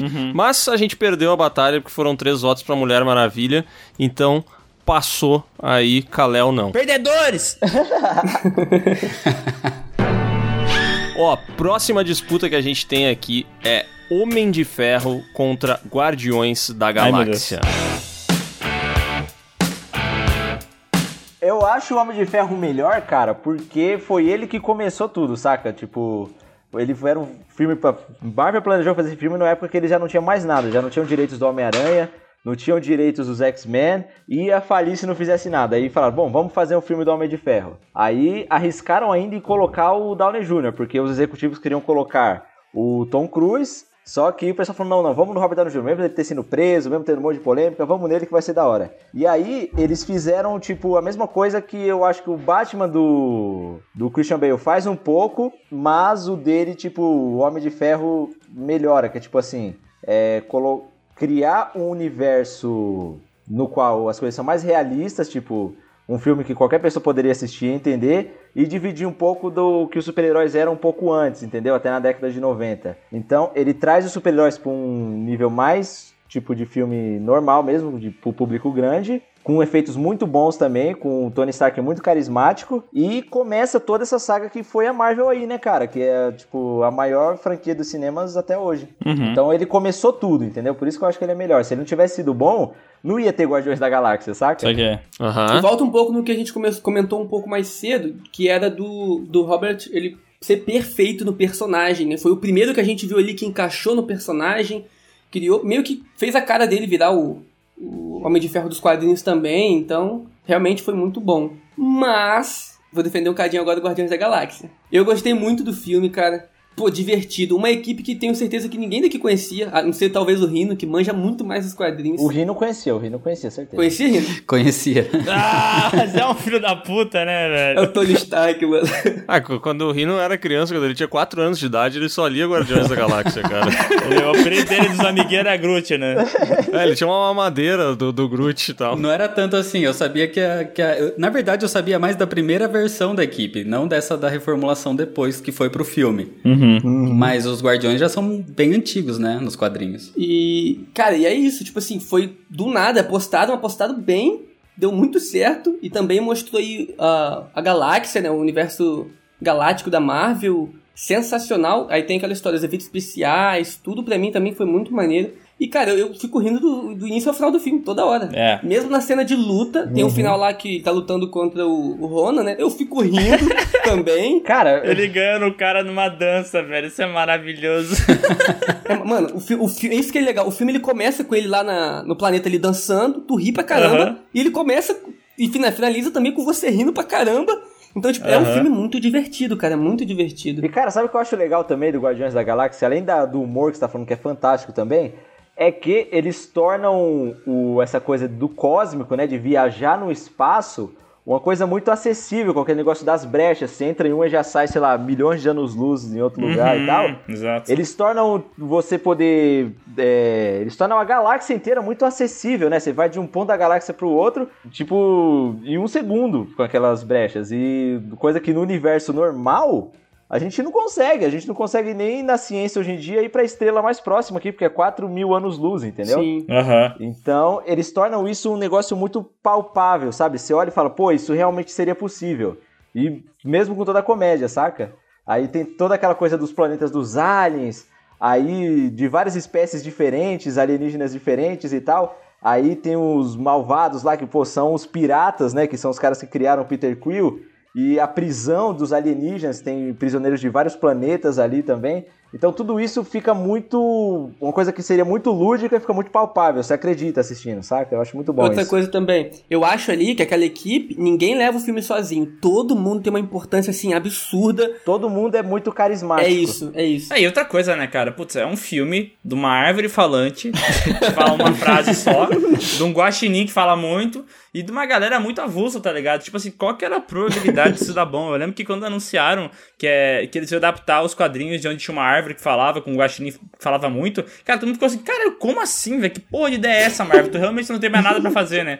Os caras vão lá, fazem o filme que muda completamente o lance, tipo assim, ele é comédia do início ao fim. Então ele usa trilha sonora pra fazer comédia, usa direção principalmente é, do James Gunn pra fazer comédia. Tipo assim, o Chris Pratt é um cara que é muito engraçado, tá ligado? Tu realmente curte ele. A primeira vez que ele aparece em cena, tu já compra o personagem e vai, sabe, tá ligado? O, o Drax. Que é o Bautista lá, o cara é lutador de WWE, mas o cara consegue usar o carisma que ele não tem pra fazer um carisma engraçado, tá ligado? É verdade. Tipo, ele consegue dar a volta por cima das paradas. E, tipo, por mais que o filme da, do Homem de Ferro seja foda e seja o início da, do MCU, e eu também acho um puta filme, cara, eu acho que ele, é- ele é muito bom por ter começado a parada, mas se tu analisar ele como filme, ele tem uns defeitos muito bobo. Por exemplo, o vilão do filme é muito ridículo, tá ligado? Aquele cara, Hum, ele, verdade. ele é aquele plano de, ai, eu vou vender as armas para o mundo inteiro. tá ligado? Não. E como o, o vilão do Guardiões da Galáxia é uma parada mais boba, mas é porque o filme inteiro é mais bobo, entendeu? Então ele fica mais coeso, ele derrotar o cara na dança. Não fica muito fora, sabe? Mas ainda assim, Tipo, tá, sacou? tem umas partes sérias ali. A parte que o Groot, né, ele meio que se sacrifica, ele pra salvar todo mundo. Lindo, velho. A musiquinha no fundo é muito bem. A trilha sonora original, o score que foi feito pro filme é muito bom. E as músicas incorporadas na trilha também são muito boas. E todas as cenas funcionam, tá ligado? E fazia tempo que eu não vi um filme que tinha uma escolha de trilha tão bem feita. Sei lá, eu acho que isso é coisa que que o Tarantino consegue fazer bem, é o Edgar Wright e o James Gunn, tá ligado? São uns caras muito bons nisso. Cara, é aquele tipo de filme que eu olho assim, eu, como não sou um cara que critico os filmes, não, não tenho esse conhecimento, eu olho e falo assim, é um filme perfeito na minha visão. Aham. É engraçado, tem um momento ali de tensão ali do Groot, tem alguns outros também, mas são bem poucos, né? Mas, e a história, todo mundo tem o carisma ali que precisa pro filme, cara, eu achei sensacional e gosto muito. E outra, é, a galera não gosta de filmes que falam que, ah, o cara quer dominar a Terra. E aí é uma evasão, né? Porque ele não quer dominar a Terra, ele quer dominar outro planeta qualquer.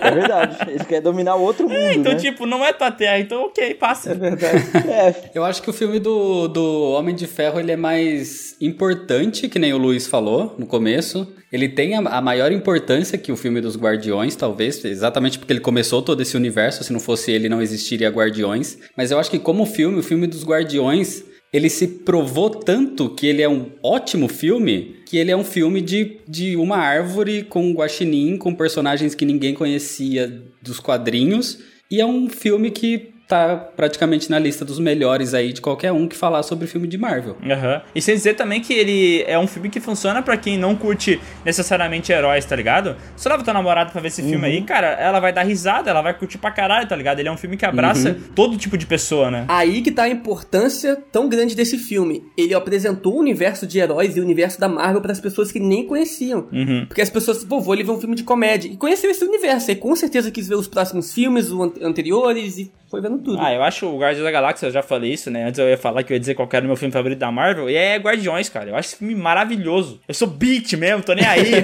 pode, pode falar o que quiser.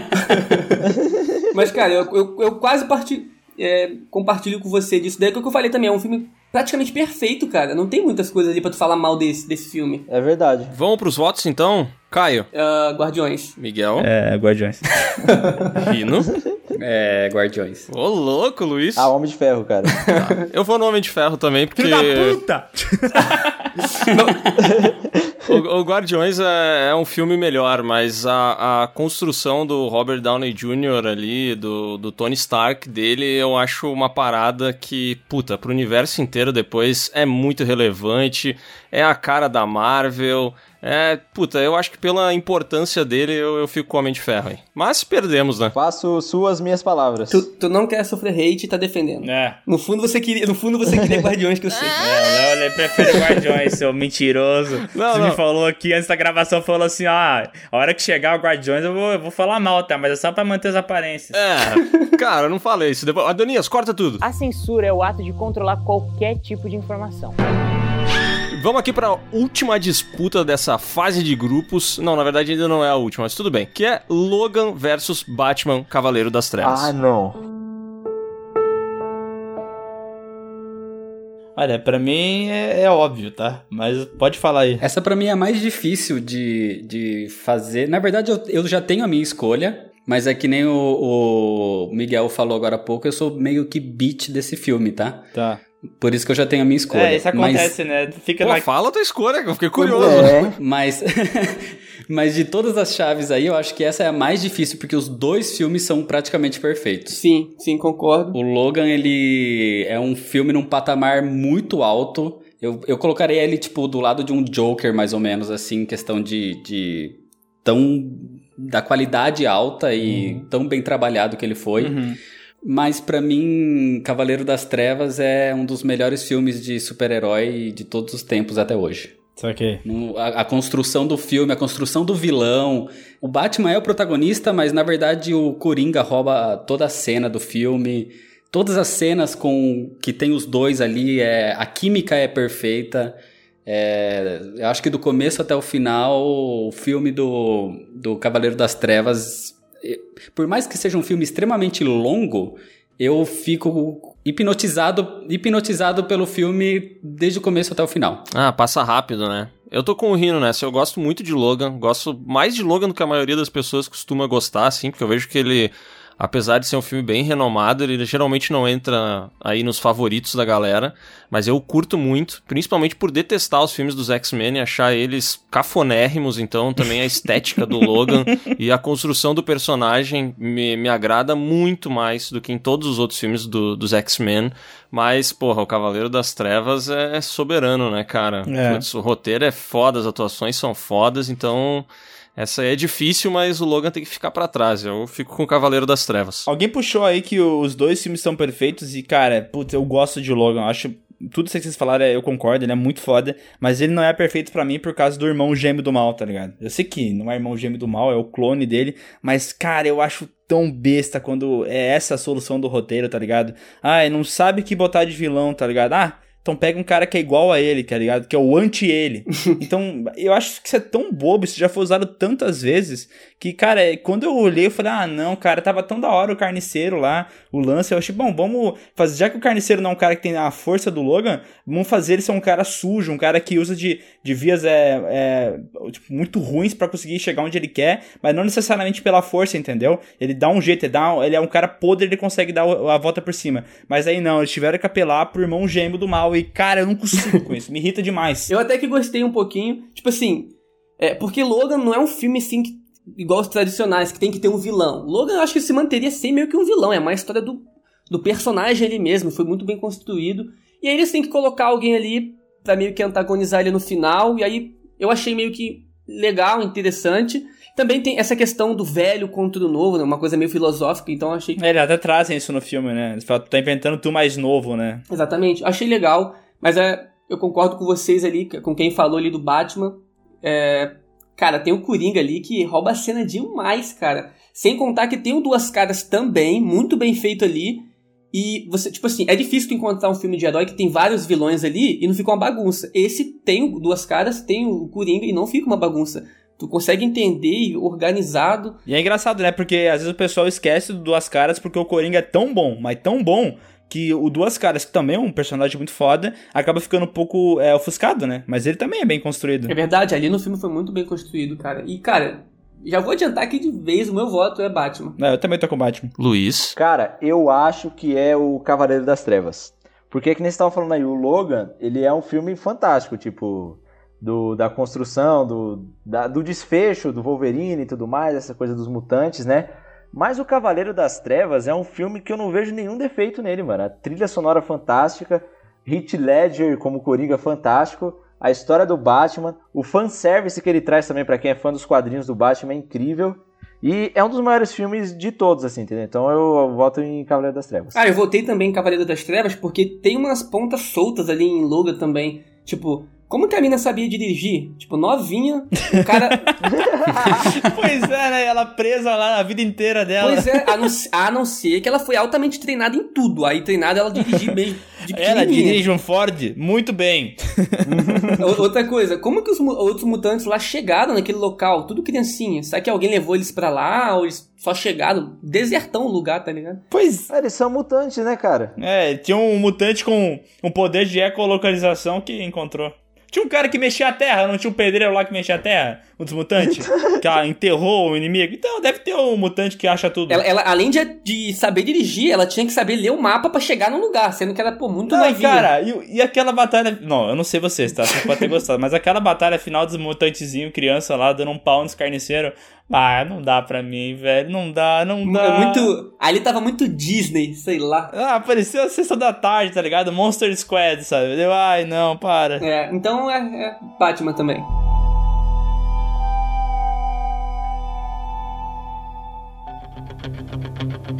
Agora vamos para a próxima fase, que aí sim é o afunilamento, né, cara? Agora sim o bicho começa a pegar. Separar os homens dos meninos. Exatamente. A gente começa isso com Deadpool versus Joker. Rapaz. Tá. Dois filmes muito diferentes, hein? Mas eu acho que começou fácil, hein? Não sei. Olha, a tua opinião é a mesma que a minha? Cara, eu particularmente acho Joker uma adaptação de Taxi Driver, uma adaptação muito boa. Uma adaptação muito boa, tá? Não, não vou negar. O roteiro de Joker é maravilhoso. A trilha sonora é maravilhosa, o figurino. Ele é um filme muito bom, tá ligado? Mas é um filme que não me pega tanto.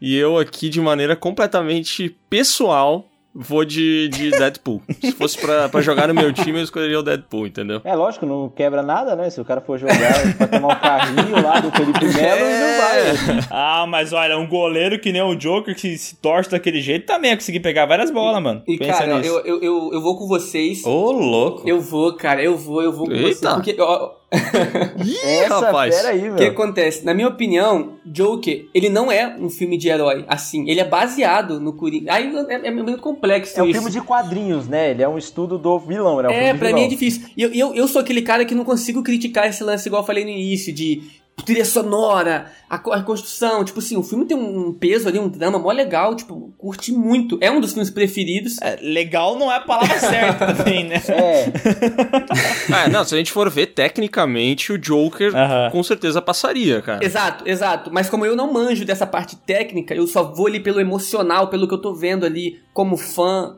inicialmente, pra mim é Deadpool. Ih, rapaz. É difícil, mas. Então, eu acho também que o Joker cai agora justamente por esse argumento. A gente tá falando aqui que a gente tá com lista de filmes de super-heróis, né? Que eu acho que o Deadpool passa porque a gente tá falando aqui de filmes de heróis, certo? São os melhores filmes de super-heróis. Isso, nesse sentido aí. Então, e o, o Deadpool, ele é um filme de herói melhor do que o do Joker. O Joker é um filme, assim, que ganhou o Oscar do Joaquin Phoenix lá, atuação fantástica, direção incrível também. Mas ele é um filme de outro gênero, se você olhar pra pensar. Ele é um estudo do Coringa baseado em quadrinho, só que ele não é de super-herói, Mano. entendeu? É. Ele é de quadrinho, de HQ. Tu me defendeu perfeitamente. Ainda bem que eu- se eu tomar hate, eu boto culpa em tu mesmo. as suas palavras são as minhas, é isso. O Joker merece estar na lista dos melhores, mas se a gente falar, pô, a gente quer saber o melhor filme de super-herói. É, também pelo título. É herói, é herói, aquele de herói mesmo. É, cara, a verdade é a seguinte, né? Se fizesse aí o Joker com. Se fosse a história do Bozo, talvez, né?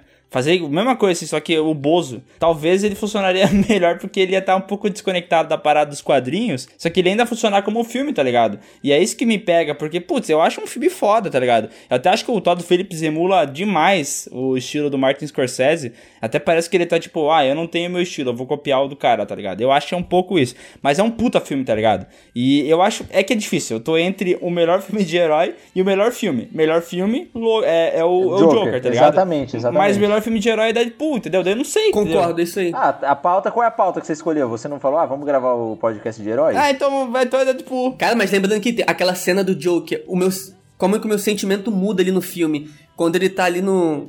meio que matando o cara. Meio que não, tá, tá acabando Matando, com uma. é, literalmente. Literalmente. Vai, vai mudar de volta, eu tô vendo. Oi? Tu vai mudar de volta, eu tô Não, vendo. não, não vou, não vou. Tô quase, mas não vou, não vou. O cara chega lá, né? Aquele que tava zoando, que deu a arma pra ele. Cara, mata o cara, o anãozinho ali. Aquele é o momento que eu, tô- eu, tô, eu tô, tipo assim, serião, tá tenso pra caramba. E aí do nada eu dou uma risada. Caraca. Sabe? Tipo. Aí volta a ficar sério. É, mas tipo, eu nunca aconteceu isso em um filme. Tipo, eu tava. Caraca, caraca. Caraca, caraca. É uma risada de nervoso aqui. É, É que dá cara. nervoso, mano. A cena é muito tensa, velho. Puta que pariu. O Léo ainda falou na sessão que a gente foi, a gente foi na pré-estreia, né? Daí o Léo falou, ó, quer ver que o anãozinho não vai conseguir abrir a porta? É, engraçado. pior que é, cara. Putz, eu, o, que, o que me incomoda um pouquinho no Joker é só, assim... Pá, eu acho ele muito Taxi Driver, rei da comédia, tá ligado? Ele é um filme excelente, cara. Mas realmente é um lance pessoal que eu tenho, assim, que é um filme que não me pegou. Entendi. Ah, aqui, será que ele, se ele tivesse mais ligações com esse mundo da DC, com o mundo de heróis, ele faria mais parte então dessa lista? Sei lá, é... Talvez. É, não sei, cara. Ah, pra mim ele faz parte dessa lista porque a gente botou ele aqui, né, cara? Então eu não vou descartar ele por ele, por ele não ser um filme de herói. Mas assim, sei lá, não é. Eu, eu prefiro Deadpool. Apesar de saber que Coringa é um filme melhor. O Rino, o Rino vai falar um negócio bom. Tô, tô, tô É, ouvindo aqui já. Também, também. É verdade. Cara, eu tô totalmente defendendo Coringa, porque se a gente tá falando de. Se a gente já colocou esse filme na lista, a gente tá considerando. tá considerando ele como um filme de baseado em quadrinhos, não necessariamente de herói. Herói, da palavra herói, porque Deadpool também nem é um herói. É verdade. Um anti-herói. Anti-herói, verdade. É. Então já cai por, Boa já cai por terra esse argumento aí. Eita! Ah, mano, o Tony Stark é um gênio, Em cara. questão. em questão de filme, como filme, cara, a... o Deadpool é um filme divertido. É um filme que você assiste, desliga o cérebro e dá umas risadas lá e pronto, acabou, vai embora, faz, segue a vida. O Coringa é um filme tão potente, tão forte. Que é, uma, é um estudo, que nem o Luiz falou, é um estudo do personagem, é um, é um sociopata virando um psicopata. Não necessariamente ele já é o Coringa no filme, ele acaba se tornando o Coringa ali. A única coisa que tem dos quadrinhos, basicamente, é o nome, Coringa, e a cidade. Porque realmente ele é totalmente baseado em Taxi Driver, o Rei da Comédia. Ele tem essa estética totalmente é, tirada aí desses filmes, mas se você juntar tudo, a trilha sonora, a fotografia, a atuação do personagem do, do, do Joaquin Phoenix, que não tem nem o que falar, até ganhou Oscar e tudo mais, eu acho que como filme, filme, ele é mil vezes melhor do que o Deadpool, não só tecnicamente, como de, deixa você pensando sobre ele muito tempo depois. Uhum. O, o Coringa E é uma puta é, crítica é social tema de debate. também, né, mano? É uma crítica social e, tema de debate e tema psicológico que te deixa questionando sobre isso muito tempo depois. Até hoje tem gente questionando, é, conversando Sim. sobre o filme, debatendo, apresentando ele em, em questão psicológica e tudo mais. Ele, ele tem uma importância muito maior. Ele ainda tem a, a, a parada social do tipo: será que é um filme que ele tá ele tá querendo vangloriar o vilão, alguma coisa do tipo, e aí você tem que entender na entrelinha ali o que, que ele tá te mostrando. Ele tá te mostrando a podridão da sociedade e tudo mais. E, e, cara, é um filme com mil camadas, e o Deadpool é só um filme que você assiste, acha engraçado e vai embora pra casa. Alguém me responde. Deadpool chegou a ganhar Oscar? Não lembro. Eu acho que não. Não, acho que não. Acho que não, cara. Então, tipo, acho que já responde por si só. Tipo, que na questão, nessa questão, Joker seria ah, melhor. então a né? disputa é assim, então. Ah, não, não, não, não, não, não, não. Mudou? Não, é, se for contar por Oscar, então, né? É, não, não. Só contando assim, nessa questão, o Joker, ele tem esse peso, ele, ele seria melhor assim. Mas aqui na nossa lista, e também na parte que eu falo, é um filme que eu fiquei muito tenso, assim, na minha opinião, seria Deadpool, pela, fa pela parte ali de desligar e curtir o filme e tal, e ficar divertido ali. É o filme Então, mais de boa. Mas eu acho que isso que você tá falando aconteceu comigo também quando eu assisti o Joker, tá ligado? Tipo, quando eu. Naquela cena que ele mata o primeiro cara do, do metrô e ele entra lá no banheiro que ele começa a dançar, eu praticamente comecei a me identificar muito com o Coringa, entendeu? Comecei a entender o que tava acontecendo no filme, eu meio que imergi ali, entendeu? Meio que meu cérebro desligou e eu comecei a acompanhar a história, assim, tipo, até comecei a me identificar com o Coringa em alguns momentos, até me senti meio doido. Então, ele, o Coringa ele também te entretém dessa forma, só que de um jeito diferente do Deadpool. Só que a minha dúvida é realmente se ele faz parte dessa coisa de filme de super-heróis ou não. Tá bom. Cara, eu, eu, eu tô muito aí, eu não sei, porque. Aquilo que eu falei, né? Joker é um filme melhor. Mas aí eu não sei o que, que entra melhor na categoria aí que nós estamos falando de herói, de filme. Então, É, Eu não sei, realmente não sei, cara. eu- eu- essa é a minha grande dúvida também. Joker é um filme melhor, mas eu não sei se ele. Mas como o Rino falou, se a gente colocou ele na lista é porque ele entra. Ah, tá, vamos fazer o seguinte. Se ele for, o Rino decide. O Rino, ele, ele é de herói? ó, vamos fazer assim, ó. Qual é o melhor filme baseado em quadrinhos desses dois aí? Baseado em quadrinhos? É, eu só inventei qualquer outra coisa pra tu poder votar sem excluir o Joker. O Joker, ele tá na lista exatamente por isso já, né? Porque ele se baseia em quadrinhos. A gente tá falando de filmes que vêm dos quadrinhos, não necessariamente de herói. Sim, sim. Então, por isso, eu escolheria o Joker. Ah, cara, eu vou mudar, vou escolher o Joker também. O Rino me convenceu. Agora que eu comecei a lembrar do filme de novo, que eu comecei a lembrar do filme agora, o que eu senti assistindo, eu, eu vou votar no Joker. Caio? Ah, mano, minha desculpa era o Luiz, agora lascou. Ah, o Rino mudou meu pensamento, cara. O cara tem uns argumentos que não tem como. Vocês escolheram o quê? O Fernando e o... Eu tô esperando, tô esperando, tô esperando. Tá, não, não, não, para, para, para. Vamos deixar o Caio decidir, eu acho. Deixa eu ver. Eu, vou, eu mantenho o meu voto no Deadpool, apesar de reconhecer que Joker aí é um, é um filme melhor. Eu mantenho o Deadpool. É, eu tô, eu tô nessa aí mesmo. Então vai. O Caio decide, então, é isso? Caio, o poder está nas tuas costas. Maravilhoso. Essa aí, Meu. Deus do céu, mano. O cara que queria botar Wolverine Origins aqui na lista. É, vale a pena lembrar. Não lembro disso não. Cara, ah, tá. Eu vou, eu vou de Joker. Ih, Deixa Joker passar. boa. Aê! Então tá, passou Joker. Essa disputa foi maravilhosa. Foi difícil, cara, foi difícil. Cara, e a próxima vai ser tão difícil quanto, eu acho, pelo menos. Porque é Homem-Aranha 2 do Sam Raimi versus Guerra Infinita. Ah, não. Meu Nossa, Deus do céu. não. Rino, abre essa aí. Ah, cara, pra mim tá. tá até fácil, na verdade. É porque você não gosta, né? Do, você não tem ligação emocional. Então, eu não tenho ligação emocional com Homem-Aranha 2. É um ótimo filme, eu adoro esse filme. Até hoje, quando ele passa, eu assisto e ele é bom. O vilão é muito bom. A, toda a construção do Peter com a Mary Jane, é, a- o drama dele, de ele tem que ser o Homem-Aranha pela responsabilidade Com dele. grandes poderes vem grandes responsabilidades. É, então, esse filme é totalmente isso. Até a própria população dá isso pra ele naquela cena do trem e tudo mais. Mas em construção de, de filme, até em construção de universo, de, de universo cinematográfico e tudo mais, Guerra Infinita pra mim é muito maior. Ele se destaca muito mais, até, até no lance de subverter a, a expectativa de que no final o vilão vence. Uhum. Você não espera, você não sai esperando que um filme dos Vingadores, dos maiores heróis da Terra, tenha um final onde eles perdem, onde o, o vilão é o grande vencedor. É, eu vou, eu vou ficar com Guerra Infinita porque eu não gosto da Mary Jane. Eu nunca gostei da Mary Jane, Kristen Dunst não é uma boa Mary Jane. E é o único defeito que eu lembro do Homem-Aranha 2, e já que eu lembrei dele, daí vai passar Guerra Infinita, né? Cara, é, pra mim também é Guerra Infinita. É, eu vou voltar em Guerra Infinita também, porque o amor não vence sempre, né? Não vai ser o nosso amor que vai fazer o Homem-Aranha 2 ser melhor do que o Guerra Infinita. É, a gente tem essa ligação emocional, a gente é apegado, mas a gente também tem razão, né? A gente pensa. É verdade. Então, É, não, tem nem muito o que falar aqui também, não acho. Eu também vou de Guerra Infinita, cara. Eu acho que nem eu falei antes, né? Eu acho que Guerra Infinita é aí o, o símbolo do, do planejamento da Marvel. Claro que eles não planejaram tudo nos mínimos detalhes pra isso culminar ali, mas com certeza houve um planejamento antes e eu acho que é meio que uma consolidação do UCM, sabe? Eu acho um feito bem foda o Guerra Infinita, assim, eles terem conseguido fazer um filme que conecta tantos outros episódios e de uma maneira tão redonda, sabe? É, eu acho que enquanto filme, inclusive ignorando as conexões, eu acho ele um, um filme mais bem estruturado do que o Homem-Aranha 2, assim. Então, eu foco Guerra Infinita também e passou aí. Eu achei que pelo menos um voto o Homem-Aranha 2 fosse ganhar, hein? É, acho que não. Ah, cara, mas é, mas é, que, é o que a gente falou aqui, é um filme melhor, entendeu? O, o amor de vocês é muito falso. Cara, Não, fazer é- o quê, Mas mano? se bem que, ó, o mesmo amor que eu tive ah, quando eu assisti Homem-Aranha 2 pela primeira vez ali, ele fica comigo até hoje, eu tive isso de novo com Guerra, com, com Guerra Infinita, cara. Então é- o amor fica igual, o que difere, difere mesmo. ah, cara, tu é um cara de muitas mulheres, velho. Aí é foda. velho. O cara ama demais, ama Ah, todo mundo. É um cara que ama todo É. mundo, né?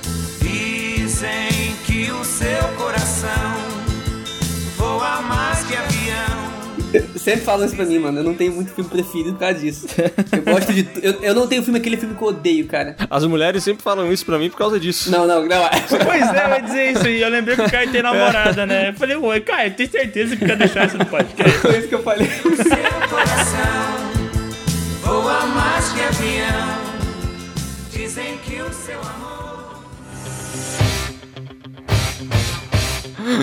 Tá, vamos pra próxima disputa então, que é Pantera Negra versus Mulher Maravilha. Batalha de Titãs, hein? Cara, eu abro A essa pra mim, batalha do cancelamento. pra mim os, os dois filmes têm ali o, o terceiro ato, é o ponto fraco deles. Mas eu ainda acho Pantera Negra um filme mais redondo e eu acho que ele se destaca mais por algumas coisas. Eu acho que Mulher Maravilha tem muita identidade, sabe? Mas quando o assunto tem identidade, é, quando o assunto é identidade, daí pra mim é inegável que Pantera Negra talvez seja o número um da Marvel, assim. Então eu fico com Pantera Negra, cara. Pela parte visual e também pelo, pelo roteiro do filme ali, me agrada mais. Acho mais redondinho. Eu acho os dois finais meio fracos, assim, mas eu acho que o final é, do, do Mulher Maravilha, ele cai mais, tá ligado? Porque, tipo, o, o que mais me irrita no final do Pantera Negra é aquela batalha meio sem sentido lá, com aqueles efeitos visuais de Playstation, tá ligado? Mas tirando isso, Ah. a motivação, é, o, o por que que eles estão lutando e tudo mais, faz mais sentido pra mim, sabe? E o final do da Mulher Maravilha é muito despirocado, começa com essas paradas que você fala assim, que porra é essa, mané, tá ligado? É, Dragon Ball Z, tá ligado? É, sei lá, é meio nada a ver, meio fora de tom, parece. Então eu, eu fico com o Pantera Negra. Pantera Negra também, ele traz assim, mais. Ele faz mais sentido nos dias atuais, né, cara?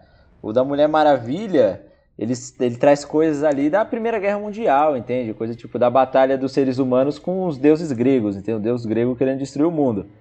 E- Aham. É Entendeu? uma coisa que não é muito. que não consegue se, se projetar muito naquela história, Isso, né? ela é mais lúdica mesmo, entendeu? Agora o do Pantera Negra não, você vê acontecendo no dia a dia, entendeu? E, cara, olha que curioso, né? O Pantera Negra já comunicava muito bem com a sociedade e com todo mundo no ano que ele foi lançado, né? Mas nesse ano, 2020, ele é ainda mais válido, tá ligado? Sim.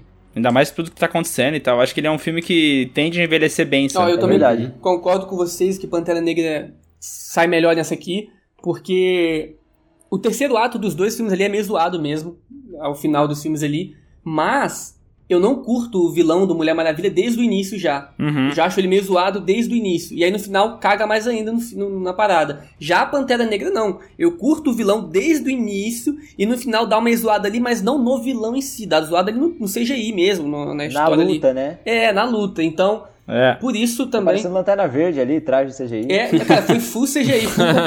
Pois é, e cadê, cadê Lanterna Verde na Eu lista, falei. É, é, Não, não, ele tá acima de todos, ele tá em outro eu, patamar. eu né? defendi junto com o Wolverine Origins, que era pra estar aqui junto com o Demolidor também. Cara, o, o Caio queima a mão e ele faz questão de jogar gasolina assim. Cara, mas é isso, pra mim é Pantera Negra, por todos esses motivos também, pelo universo ali construído, cara. Tipo, sensacional, tecnologia de Wakanda, absurda. Esse personagem que. Vibranium. Sim, muitas pessoas não conheciam esse personagem também, cara. Tem isso, então tiveram a chance. É, ele apresenta muito bem, né? Pois é. Verdade. E toda. Cara, as, as Dora Milaje ali também. Pô, sensacional. Sensacional. A- Eu concordo até com, com tudo que o Caio falou aí. O Mulher Maravilha e o Pantera Negra são muito parecidos, os dois, na verdade. Os dois têm pontos positivos parecidos e negativos parecidos, mas o vilão da Mulher Maravilha, ele, é, ele já é ruinzinho desde o começo.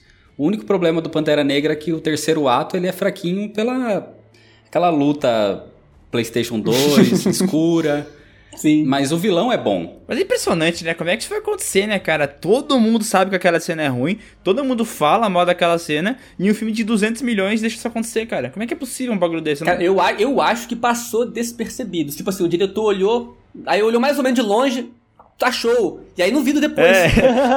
ele, olhou, ele olhou o projeto no Premiere e falou assim: é isso aí. Só que daí ele esqueceu de renderizar. Daí, ah, droga, vai assim mesmo. É, talvez tenha sido a pressa pra lançar na data, né? Porque os filmes da Marvel, assim, eles fazem muito filme ao mesmo tempo, E aí o entendeu? diretor no review, quando tava lá no cinema já, ele falou: Hum, puta merda. Puta merda, esqueci o botão. Merda. Cara, eu sou um merda mesmo. Foi o mínimo errinho ali, cara. O mínimozinho ali que o filme crescia muito mais também se não fosse aquilo. É, o, o, o CGI merda geralmente ele é resultado de ou pressa ou falta de grana, né? Nesse caso a gente sabe que não foi falta de grana, então eu acho que foi o que o Luiz comentou aí, né, meu? É o prazo. Pouco prazo dá, no- dá Sim, nisso, né, pode velho? A Marvel tá tendo até problemas com isso, porque o, o diretor de Doutor Estranho 2 largou o filme porque ele não queria ter uma data pra fazer o filme correndo, entendeu? Aham. Então acho que isso acontece muito na Marvel, eles têm que fazer o filme muito correndo, entendeu? Então, agora com esse coronga aí, eu espero que a Marvel se ajeite perfeitamente, que ela tá tendo um tempo li- livre pra se organizar mais do que tinha antes, né? Então, Aham. Eu acho que os próximos não devem ter esses erros bobos, não, cara. Se tiver, tipo assim, tem que criticar um pouquinho, porque não pode ter, não. Ainda mais a Marvel, né, porra? Os caras fazem dinheiro, dá com um pau, tá louco. Pois é, pois é. Contrata mais Me gente. contrata. Contrata o Rino. O Rino, cara. Compra meu canal. Me compra. Vamos agora aqui pro próximo embate, que é Homem de Ferro versus Cavaleiro das Trevas. Homem de Ferro passou? Ah, não, não era? Foi- não foi Guardiões? Foi Guardiões. Desculpa, um pequeno erro, é que eu queria muito que o Homem de Ferro tivesse passado, velho. ah, falando em erros bobos, o software do Piuí errou agora, hein?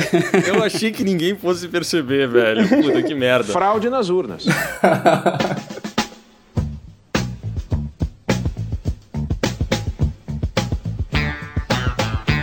que acontece? Pra mim, são dois filmes ali que eu considero meio que perfeitos. Praticamente perfeitos os dois ali. E é difícil de decidir. Mas eu tenho, eu já tenho o meu, eu já tenho o meu, mas é difícil de decidir. Eu vou, eu vou jogar pra vocês. É que assim, ó, os dois são perfeitos, mas um é mais perfeito que o É, outro. tem Que isso, é, tem isso. No caso, o Batman Cavaleiro das Trevas. né? Só lembrando que um deles tem Oscar, hein? Ah, lá, que esse é o negócio, né? É o que eu, o que eu tinha falado no lance lá que tem, tem um pezinho. já pesa um cadinho, cara. E o. É. Ah, cara, eu acho que por mais que eu goste bastante aí, eu já, o Léo já ouviu falando bem de Guardiões da Galáxia Desde que a gente se conhece, que eu falo essa porra, defendo o filme pra, todo mundo e tal. É até chato, mas, cara, não tem, velho. É que o, Batman, Cavaleiro das Trevas, é, ele é muito bom, tá ligado? Ele é um filme assim que eu, por mais que eu tente procurar um defeito e me esforce, me reúna com todo mundo de Harvard, tá ligado? A galera tente encontrar, não dá pra encontrar um erro nessa porra desse filme, tá ligado? Não dá. É muito bom, cara. É tudo muito bem construído. E é o que alguém tinha falado aí antes. É. Me buguei, já perdi o que eu tinha falado. Nada, não falo- ninguém falou nada. Esqueci o que alguém falou antes. Ah, cara. ah, é Batman. É Batman. Tá, show. Eu gostei que o Caio D começou falando assim: Eu tenho meu favorito. Na hora ele Chegou no final, foi. "Eh, deixa eu ver. Batman. É que ele mandou, ele tava esperando a resposta do Marcelo da Batcaverna, que ele mandou assim, se eu não votar em Batman, eu vou ter problemas? ele falou, vai. Daí ele, ah, Batman. Então, cara, pra mim é o Batman. Tipo, eu acho que não tem muito o que falar. A gente já falou bastante aqui dos Guardiões, já falou bastante do Batman também, né? E eu voto no Batman porque, assim, ele é um filme que marcou mesmo os super-heróis, entendeu? Tipo, todo o sucesso que ele fez, todo o Oscar que o Heath Ledger ganhou, entendeu? Tipo, pra mim é o Batman, entendeu? Isso sem contar a ligação emocional que eu tenho com ele também. Que o, a franquia do Christian Bale foi os- foram os primeiros filmes do Batman que eu vi. Foi assim que eu conheci o personagem, entendeu? Eu me fantasiava de Batman na escola também. Mas tirando isso, Manda as fotinhos pra gente poder fazer a thumbnail do podcast depois. eu vou ver se eu acho, vou ver se eu acho.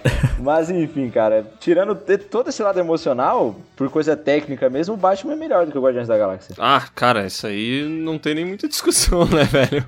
É Batman, não tem. Eu não entendo porque que o Léo tenta fazer isso. Ele pisa no filme que eu gosto, cara. É o quê? Tu tem algum problema mal resolvido comigo, Léo? Tu quer falar ainda foi todo mundo? Não, cara, Guardiões da Galáxia é muito bom. Que nem a gente já falou aqui, mas aí é, é assim, a mesma. Agora eu faço o papel oposto que eu fiz em Deadpool versus Joker, né? Porque Deadpool eu gosto mais e eu vou ir até o fim. Agora, comparar o Guardiões da Galáxia com o Cavaleiro das Trevas enquanto filme, assim, eu acho. Puta, acho distante, sabe? Hino? Cara, é. Batman Cavaleiro das Trevas. Pra mim é um filme tão bom que ele, ele parece dois filmes em um só. Ele chega numa parte que parece que resolve, quando, que é quando acontece a prisão do Coringa. Uhum. Ele encerra ali, basicamente, um, um arco, vamos falar assim, simples.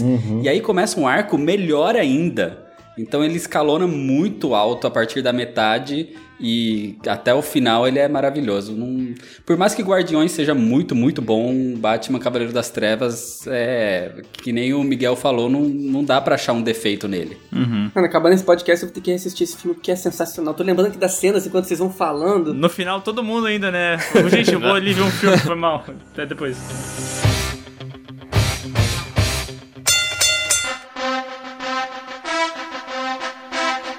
Cara, e agora a gente entra na melhor parte, que é a semifinal.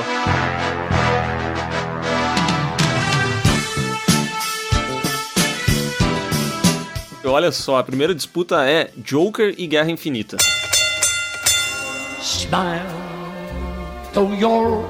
Então, é. Cara, é, eu, por mais que eu gosto bastante do Rino.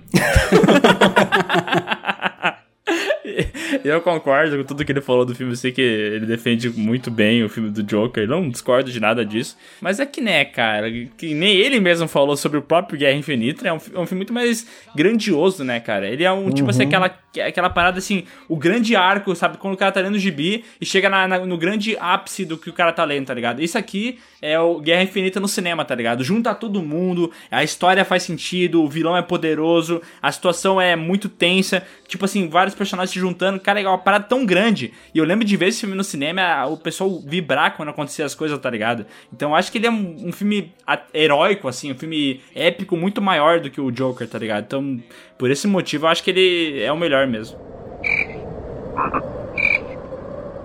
Ok, tchau. Vou embora então. Vou deixar outra pessoa assumir a responsabilidade aí também. Vou falar agora não. É que ninguém ninguém respeitou a tua opinião, Miguel. Tá muito errado. É, não, mentira, não tá. Eu vou passar a bola pro Rino, que eu quero, tô curioso pra saber o que, que ele vai defender aí. me colocar no, na fogueira aqui. É que o Rino faz parte do grupo Joker Brasil, né? Não, Daí- a gente tem que lembrar aqui agora também que a gente já tá na semifinal. Então todos são os quatro. Os que estão aqui já são os quatro melhores filmes. Só tem, só tem filmão. Entendeu? É. já são os quatro melhores filmes. Famoso papo pra, pra, Não- pra consolar perdedor, né? Quem tá aqui já é vencedor, gente. Por exemplo, não é porque um filme vai sair daqui que ele é ruim e péssimo, não. Ele é um dos melhores também, mas a gente aqui tem que decidir o melhor filme de super-heróis, certo? Isso é que nem final de, de BBB, né? Os caras começam a falar assim, ó, fulano que vai sair, ó, não é que ele é má pessoa, não, é isso, ele é bom, mas é que é. Aí nesse jogo só pode ficar um. Por afinidade. É, exatamente, é isso aí. Olha, eu, eu vou dar, calma aí, eu, vou- eu vou dar logo o meu, porque eu não quero ouvir a opinião do Rino, que eu sei que eu vou mudar. Então eu vou falar logo. Aquilo que ele escolheu, eu sei que eu vou bem junto. Então, mano, eu tô, eu tô em Guerra Infinita. Pelos momentos épicos que eu assisti, assisti aquele filme ali, eu gostei muito, a tensão, foi muito bem construído. Tudo também o que o Miguel tinha falado e o que o Rino tinha falado antes. Pra mim, Guerra Infinita acaba ganhando, porque a- apesar de Joker ter todo esse drama, o peso, uma crítica sinistra, tipo assim, Guerra Infinita pra mim teve os momentos mais épicos. E pra mim, como fã que tava ali assistindo, pra mim foi Guerra Infinita, é o meu filme preferido ali, aqui, Boa. por enquanto. Boa, a gente aceita, não, não tem problema. Não, eu acho que é muito verdade isso também, porque, tipo, o Guerra Infinita, ele foi o que deu hype pro Ultimato, né? Já- A gente falou aqui no começo, até pra decidir se Guerra Infinita ia entrar nessa lista ou Ultimato, né? Aham. E o Guerra Infinita, ele tem todos os personagens da Marvel praticamente aparecem, menos o Gavião Arqueiro, né? Que é o principal. Ah, mas, Mas- também Gavião Arqueiro, foda-se. Mas tem todos. Ele une o universo que eles criaram com o Homem de Ferro aqui na Terra, que é um pouco mais realista, com toda aquela coisa lúdica dos Guardiões e unem muito bem, entendeu? Aí tem tudo essa construção que a gente já falou quando falou de Guerra Infinita, todo esse papo aí, o final do vilão vencer, e ele abre a porta pro filme, para um filme de super-heróis ser o maior filme com maior bilheteria da história do cinema. Então, pra mim, passa Guerra Infinita. Ah, vou Boa. complementar rapidinho. Sem contar, cara, que ele juntou todo mundo. Eu nunca vi um filme assim, cara. Eu devo ser esquecido se tiver, mas, cara, que filme absurdo. O orçamento pra esse filme foi absurdo também. Então é um filme épico. Só o cachê do Downey Jr. foi maior do que o orçamento pra Joker inteiro. Pior que deve ser mesmo. Pior que foi. Ué, ele ganhou 100 milhões pra fazer o, Infi- o Guerra Infinita e o Ultimato. Ele ganhou 100 milhões de dólares. Nossa. Nossa, tomar no cu, né? Vai tomar no cu, Robert Downey Jr., seu E o arrombado. orçamento inteiro do Joker é 50 milhões, tá ligado? Que vontade de bater nesse Ô, louco. Tony Stark, dá uma parte pra gente aí, cara. Ô, e aí, Rino? Tu Vai, depois que ganhar esses 100 milhões ainda, vai falar que Joker é melhor, meu? Cara, queria pelo menos uma parte dessa aí pra poder falar bem do Guerra Infinita. Ah, não, não faz isso, não faz. Não, não, não, não. Deixa eu falar sério agora. Por mais que eu tenha defendido aqui bastante Coringa, falei tudo que ele é, toda a parte psicológica e pesada que ele traz, o Guerra Infinita ele é um ele é uma mega saga, né? Ele é um em questão de grandiosidade, ele é muito maior. Ele é uma coisa que a gente nunca tinha visto, muito menos em, em universo de super-herói no cinema. É, é realmente o que, o que a gente lê no quadrinho em questão de mega saga, com um monte de personagens junto, com uma importância gigante ali, e a gente viu isso no cinema.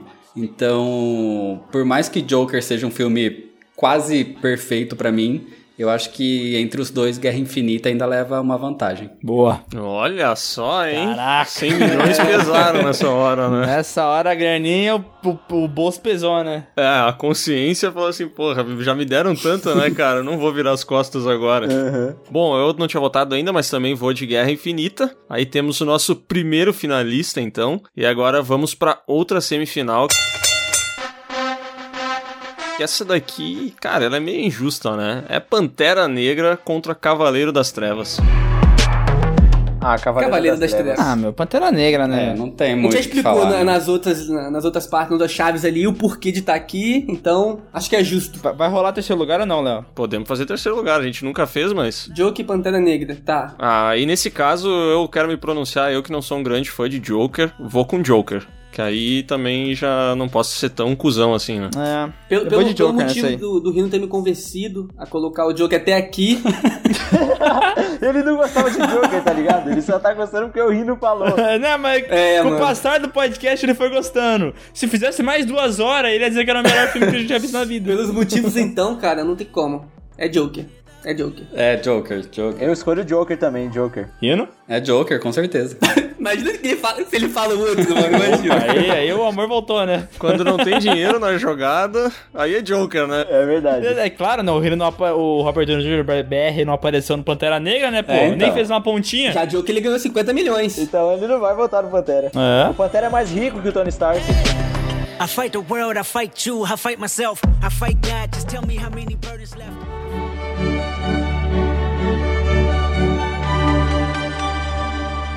Cara, e vamos agora então pra grande final, né? Vingadores Guerra Infinita versus Batman Cavaleiro das Trevas. Meu Deus. Guerra Infinita já é tudo que a gente falou de, de ser uma mega saga, ser um filme grandioso. O, acho que foi o Luiz que falou que ele é, ele é uma preparação até pro, pro próximo filme, que ele é o maior filme em questão de bilheteria e tudo mais. Mas ele prepara para um próximo filme. O próximo filme é o, é o de ma- maior bilheteria e blá blá blá. Não é o Guerra Infinita. Ele não conclui a história nele mesmo, né? Ele não conclui a história nele mesmo. Ele abre uma história, né? Exatamente. Por mais que ele subverte tudo, tudo a expectativa, o vilão vence e tudo mais, mas ele é, ele é uma metade. Por mais que ele seja maravilhoso, ele é uma metade de uma história completa. O Batman Cavaleiro das Trevas, que nem eu falei na, na anterior, ele é basicamente dois filmes num só. Porque ele, ele tem uma história linear até a parte que o Coringa perde, vamos falar assim. Só que a partir daí, com- parece, e o filme já é longo até aí, parece que, que vai dar tudo certo, o vilão perdeu e básica história de filme de herói. Mas aí vem todo o plot maior ainda do vilão, já com tudo preparado e todas aquelas cenas que a gente relembra dele da, da, do hospital, da prisão batendo palma, do interrogatório, é tudo a partir daí. Então o filme ele cresce numa, num exponencial tão alto e ele se encerra. Ele tem um começo, meio e fim tão bem, bem amarrado entre eles que ele se encerra nele ali. Então, como filme completo, fechado, Cavaleiro das Trevas é um filme melhor que o Guerra Infinita. E pra complementar isso que o Rino falou aqui, a gente vê que quando eles vão fazer o Cavaleiro das Trevas Ressurge, é até difícil eles darem uma continuação pra aquela história, porque o Batman tinha deixado já de ser o herói pra, o, pra proteger Gotham, ele abriu mão de tudo aquilo pela cidade dele. Ele, ele tomou o lugar de vilão, sendo que ele era o herói, entende? Então ficou até difícil eles continuarem aquela história. Tem muita gente que critica, fala, pô, mas o Batman não era tão velho pra eles adaptarem o Cavaleiro das Trevas Ressurge e tudo mais. E ele acaba que é o maior filme da trilogia e um dos maiores de heróis. Então, é só pra complementar isso que o Rino falou, entendeu? É isso. É, tu viu uma coisa que o Rino falou que eu acho interessante, que é o Guerra Infinita, ele não conclui a história, né? E aí me chama a atenção que tem muita gente que fala muito sobre a trilogia do Nolan. E eu não acho ela uma trilogia sensacional. Porque pra mim, o ponto alto, muito mais alto do que os outros, é o segundo filme. E eu acho curioso como ele funciona sozinho. Que se a pessoa não assistiu o primeiro e se ela não assistiu o terceiro, na minha opinião, ela não perde nada. Nem na construção do, do personagem eu acho que ela vai perder grandes coisas, sabe? De tanto que eu acho que esse filme se sobressai na trilogia e, e funciona solo, assim. Ele não precisa dos outros. Ele funciona muito bem, até porque, cara, o Batman é um personagem que tá estabelecido na cultura pop e na cultura de qualquer pessoa desde sempre, né? Então, aquele começo dele aparecendo na garagem, indo atrás da galera. Tu, cara, tu não precisa do outro filme pra saber quem é o Batman, tá Uhum, ligado? É verdade. Tu pega, tu já continua e vai indo, cara. E, e isso que é o louco, né? Porque assim, ele termina o filme com. é, de uma forma não tão boa, né? Porque, beleza, né? Ele, o herói venceu, né? Ele conseguiu evitar um mal maior. Só que a ideia, aquela principal de- do Coringa, de que o Duas Caras seria. ah, ia acontecer aquilo com o Harvey Dent, realmente acontece, tá ligado? Então ele deixa um gosto meio amargo na boca, entendeu? Tipo, a Rachel morre também, tem toda a perda do personagem. Então eu acho isso é um peso muito bem colocado, tá ligado? Não parece que foi um filme despretensioso, sabe? Ele, ele é muito pesado e ele funciona muito bem, tá ligado? Não é clichê, né? É, não é nem um pouco clichê, E, cara. e- e apesar das cenas épicas de Guerra Infinita, cara, as do Batman conseguem, tipo assim, algumas chegar no nível, algumas superam, cara. A, que tem uma, a do Coringa, lá naquela sala que joga a cabeça do maluco na lapiseira lá no lápis, mano. Nossa, aquele é lindo, velho. Mano, cena fantástica, a tensão ali, depois tu entende o Coringa. Ai, sei lá, muito. O interrogatório. E aquela, aquele interrogatório na prisão, cara, isso que eu ia Pois falar. é, mano. Nossa. Caraca, que maravilhoso. E outra coisa, o pessoal por muito tempo falou dessa ideia do Batman detetive, né? E de fato ele é o maior detetive do mundo. Foi sempre descrito assim nos quadrinhos. Os jogos do Batman Arkham Knight, Arkham Asylum usam isso muito bem. E eu nunca tinha visto isso no cinema, tá ligado? Tanto no Batman de 89, tanto no Batman e Robin, qualquer outro filme, sabe? Eu nunca tinha visto. E a- nesse filme a gente vê a hora que ele dá um tiro no tijolo lá, que ele pega Pra fazer a balística da bala, sabe? Ele faz o cálculo de como é que a bala espatifou, de que arma que disparou aquela, aquele projétil. Então mostra que o Batman não é só o porradeiro. Ele é um cara inteligente, ele sabe que ele vai precisar de tal avião pra conseguir chegar em tal lugar, que ele vai ter que botar um celular que tem um dispositivo que desliga toda a eletricidade daquele prédio, tá ligado? Mano, ele armou o plano ali pra salvar os dois, né? Tipo, pra salvar o Gordon e a Rachel também. Aham, e aí mostra como ele é maluco, né? De, de pensar, tipo, ah, não, ele pega e muda, né? A a localização, porque ele sabia que o Batman ia salvar a Rachel, né? Então ele engana o Batman. Então, tipo, a, a mente deturpada do Coringa encontra a mente super inteligente do, do, do Bruce Wayne e as duas embatem, tá ligado? Esse, essa parada é muito bem feita no filme. Que o Bruce Wayne também é um louco, cara. Tem que lembrar disso também. É, ele bota uma roupa de morcego, né? Um cara desse não é normal, né? Ele No- também. Eu acho muito legal isso no quadrinho da piada mortal, quando tem o final ali que o Coringa conta a piada dos dois loucos, saca? Aham, E aí, sim, um festiloso, fala, ah, né? eu ligo a lanterna e vem. Ele fala, ah, eu não vou porque você vai desligar a lanterna e eu caí. Então, tipo, mano, aquilo retrata É, muito mano. bem o que é o Batman e o Coringa, tá ligado? E, cara, foi a melhor adaptação de um personagem, eu acho. Sei lá, cara. O Coringa é.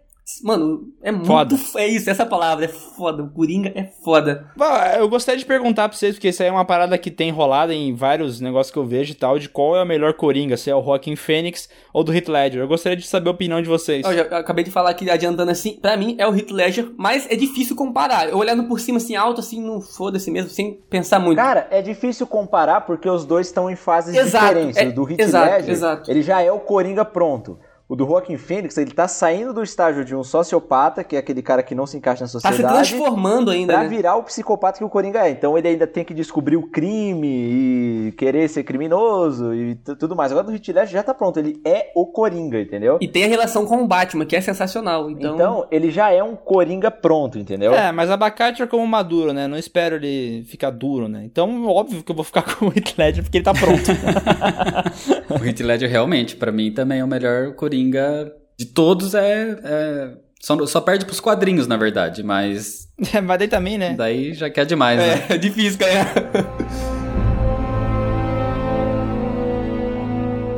E, cara, uma, uma coisa interessante, eu não sei se vocês compartilham disso também, mas Guerra Infinita é meio que um filme sobre o Thanos. Hum. E esse filme do Batman, É sobre o Coringa.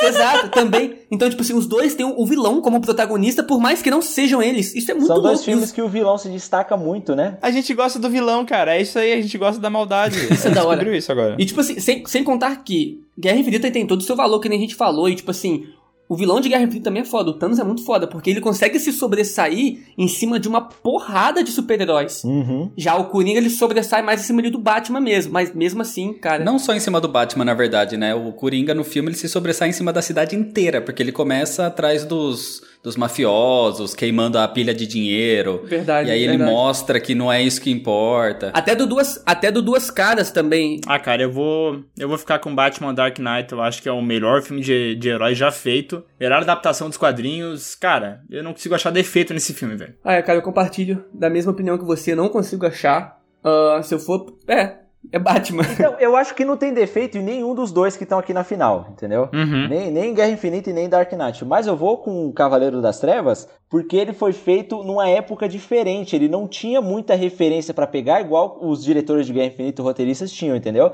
É, eles já é tinham verdade construído também. todo o Uhum. universo da Marvel. Então eles já, tinham, eles já sabiam o que dava certo e o que não dava. Eles já tinham passado pela era de Ultron, tá ligado? E pelo Homem de Ferro 3. Agora, o do Dark Knight, o Nolan criou totalmente. Ele adaptou aquilo dos quadrinhos e das referências que ele tinha até ali, entendeu?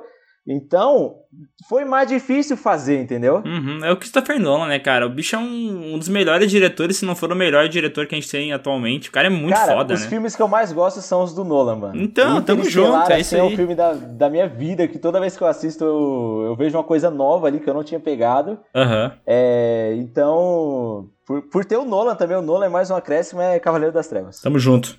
Acho que os últimos dois aí pesaram um pouco aí. O Rino, o Léo ficaram um pouco. Ah. Cara, eu, eu tava, tava esperando pro o Rino se manifestar, mas assim, eu, é, ao contrário do Luiz ali, eu vejo defeito em Guerra Infinita. Acho que apesar dele conseguir juntar vários personagens, ele. Alguns desses personagens tudo bem, eles aparecem lá pra falar, oi, eu sou o Soldado Invernal. Nossa. Mas logo depois eles, literalmente, eles somem do filme. É lógico, o e... Soldado Invernal desapareceu, ele sumiu mesmo. É, sim, ele chega lá e diz, oi, tô aqui. Cara, e no Ultimato, cara, ele aparece pra dar dois tiros.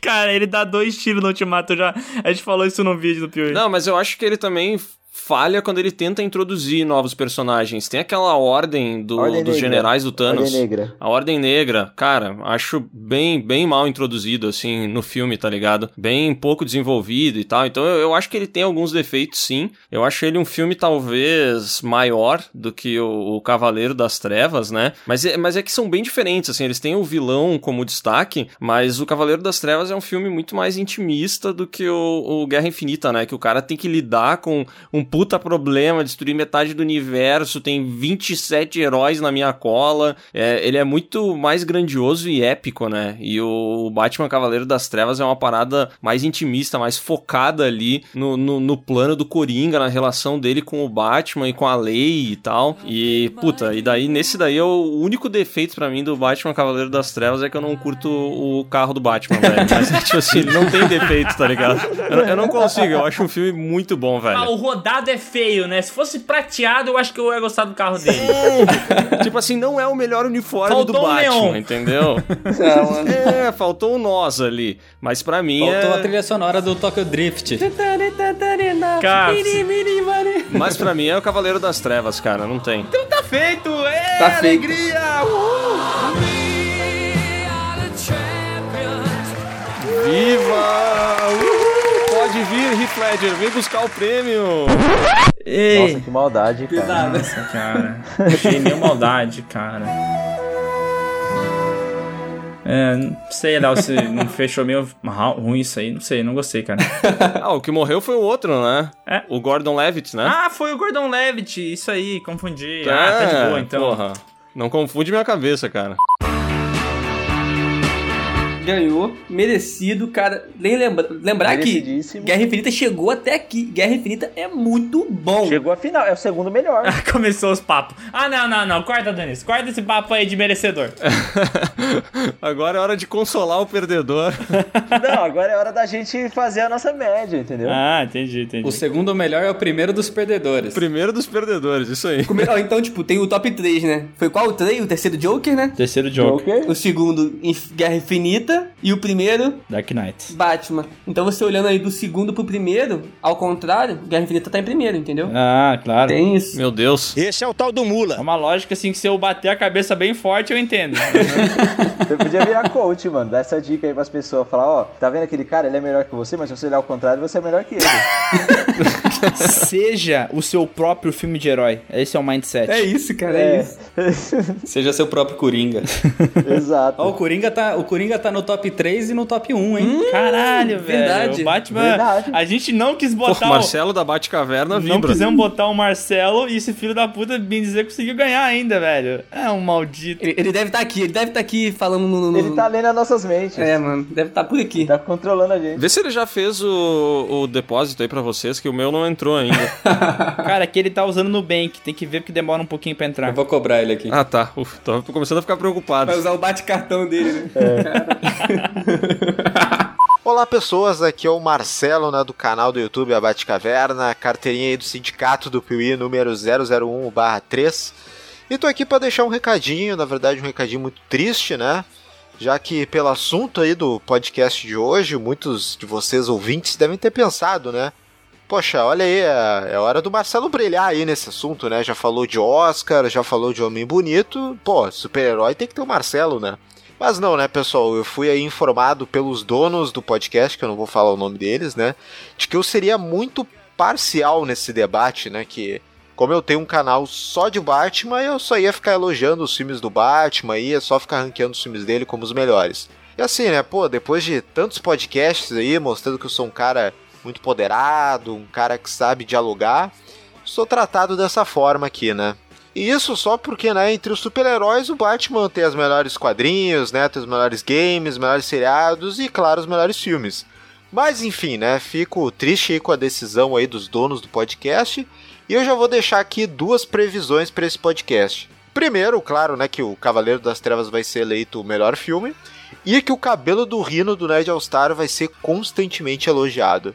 É isso então, né? Beijocas pra todos e fica aqui a minha indignação por não estar presente no podcast de hoje. Um bate-abraço aí pra todo mundo. Tá, tá, Marcelo, tu volta a falar quando tu for convidado de novo, tá bom? Já ia voltar pra, pra gente tentar votar no X-Men Origins lá. lá. Wolverine Origins lá, sei lá o nome. Eu acho que a gente tinha que cancelar essa edição e colocar o Lanterna Verde como melhor. Boa, cara, aí fechou bem demais. Eu achei que seria isso aí. Cancela tudo que foi dito até agora, nada faz sentido. Tá, fechamos então com Lanterna Verde em primeiro lugar, Wolverine, o X-Men Origins, sei lá o nome dessa porra desse filme em segundo lugar. Capitã Marvel em terceiro. Em terceiro, Capitã Marvel. Demolidor. Capitão Marvel? Capitão Marvel. Tá, fechou. Tem o Thor. É, os Thor também são bons os primeiros ali. E, é, tem que ser o Demolidor do Ben Affleck. Ah, não, mas esse é Tour, tá ligado? Esse aí é o ápice já. Não tem como chegar lá.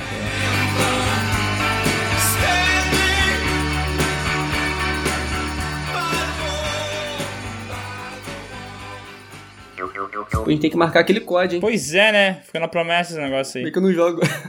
o o Léo o Léo joga? Cara, o Léo acho que ele não joga faz um mês, né, Léo? Cara, faz tempo que eu não jogo. Deve fazer aí quase um mês. Que o Léo vai jogar e você me chama. Que aí eu tento ficar igual ele ali, mais ou menos, no nível. Ó, o Léo é bom, cara. Já para de jogar hoje, então, pra ficar no mesmo nível que Cor- eu. corta o mindinho, assim, pra ver se ajuda. Tenta quebrar uns dois dedos da mão, de repente. Fura um olho e Caralho. vai. Ah, mas eu, eu dou sorte. Não, pior que o Léo dá sorte, que o Léo não joga bem, de fato, eu não vou ficar defendendo meu amigo nisso aí, mas, tipo, ele, ele dá um- umas cagadas de matar uns caras que, tipo, não entendo como é que ele faz isso. Que tem um outro cara que joga com nós, que é o Sescom, e ele, tipo, joga muito mais tempo, tá ligado? Só que ele joga pior que o Léo, eu não entendo isso. Eu não é um consigo... fenômeno, né? É um fenômeno. E assim, ó, tem um clipezinho da minha live, eu vou mandar pra vocês, que é o o Léo não vendo um cara que tá a dois metros de distância dele. É lindo. Ah, é lindo isso aí mesmo.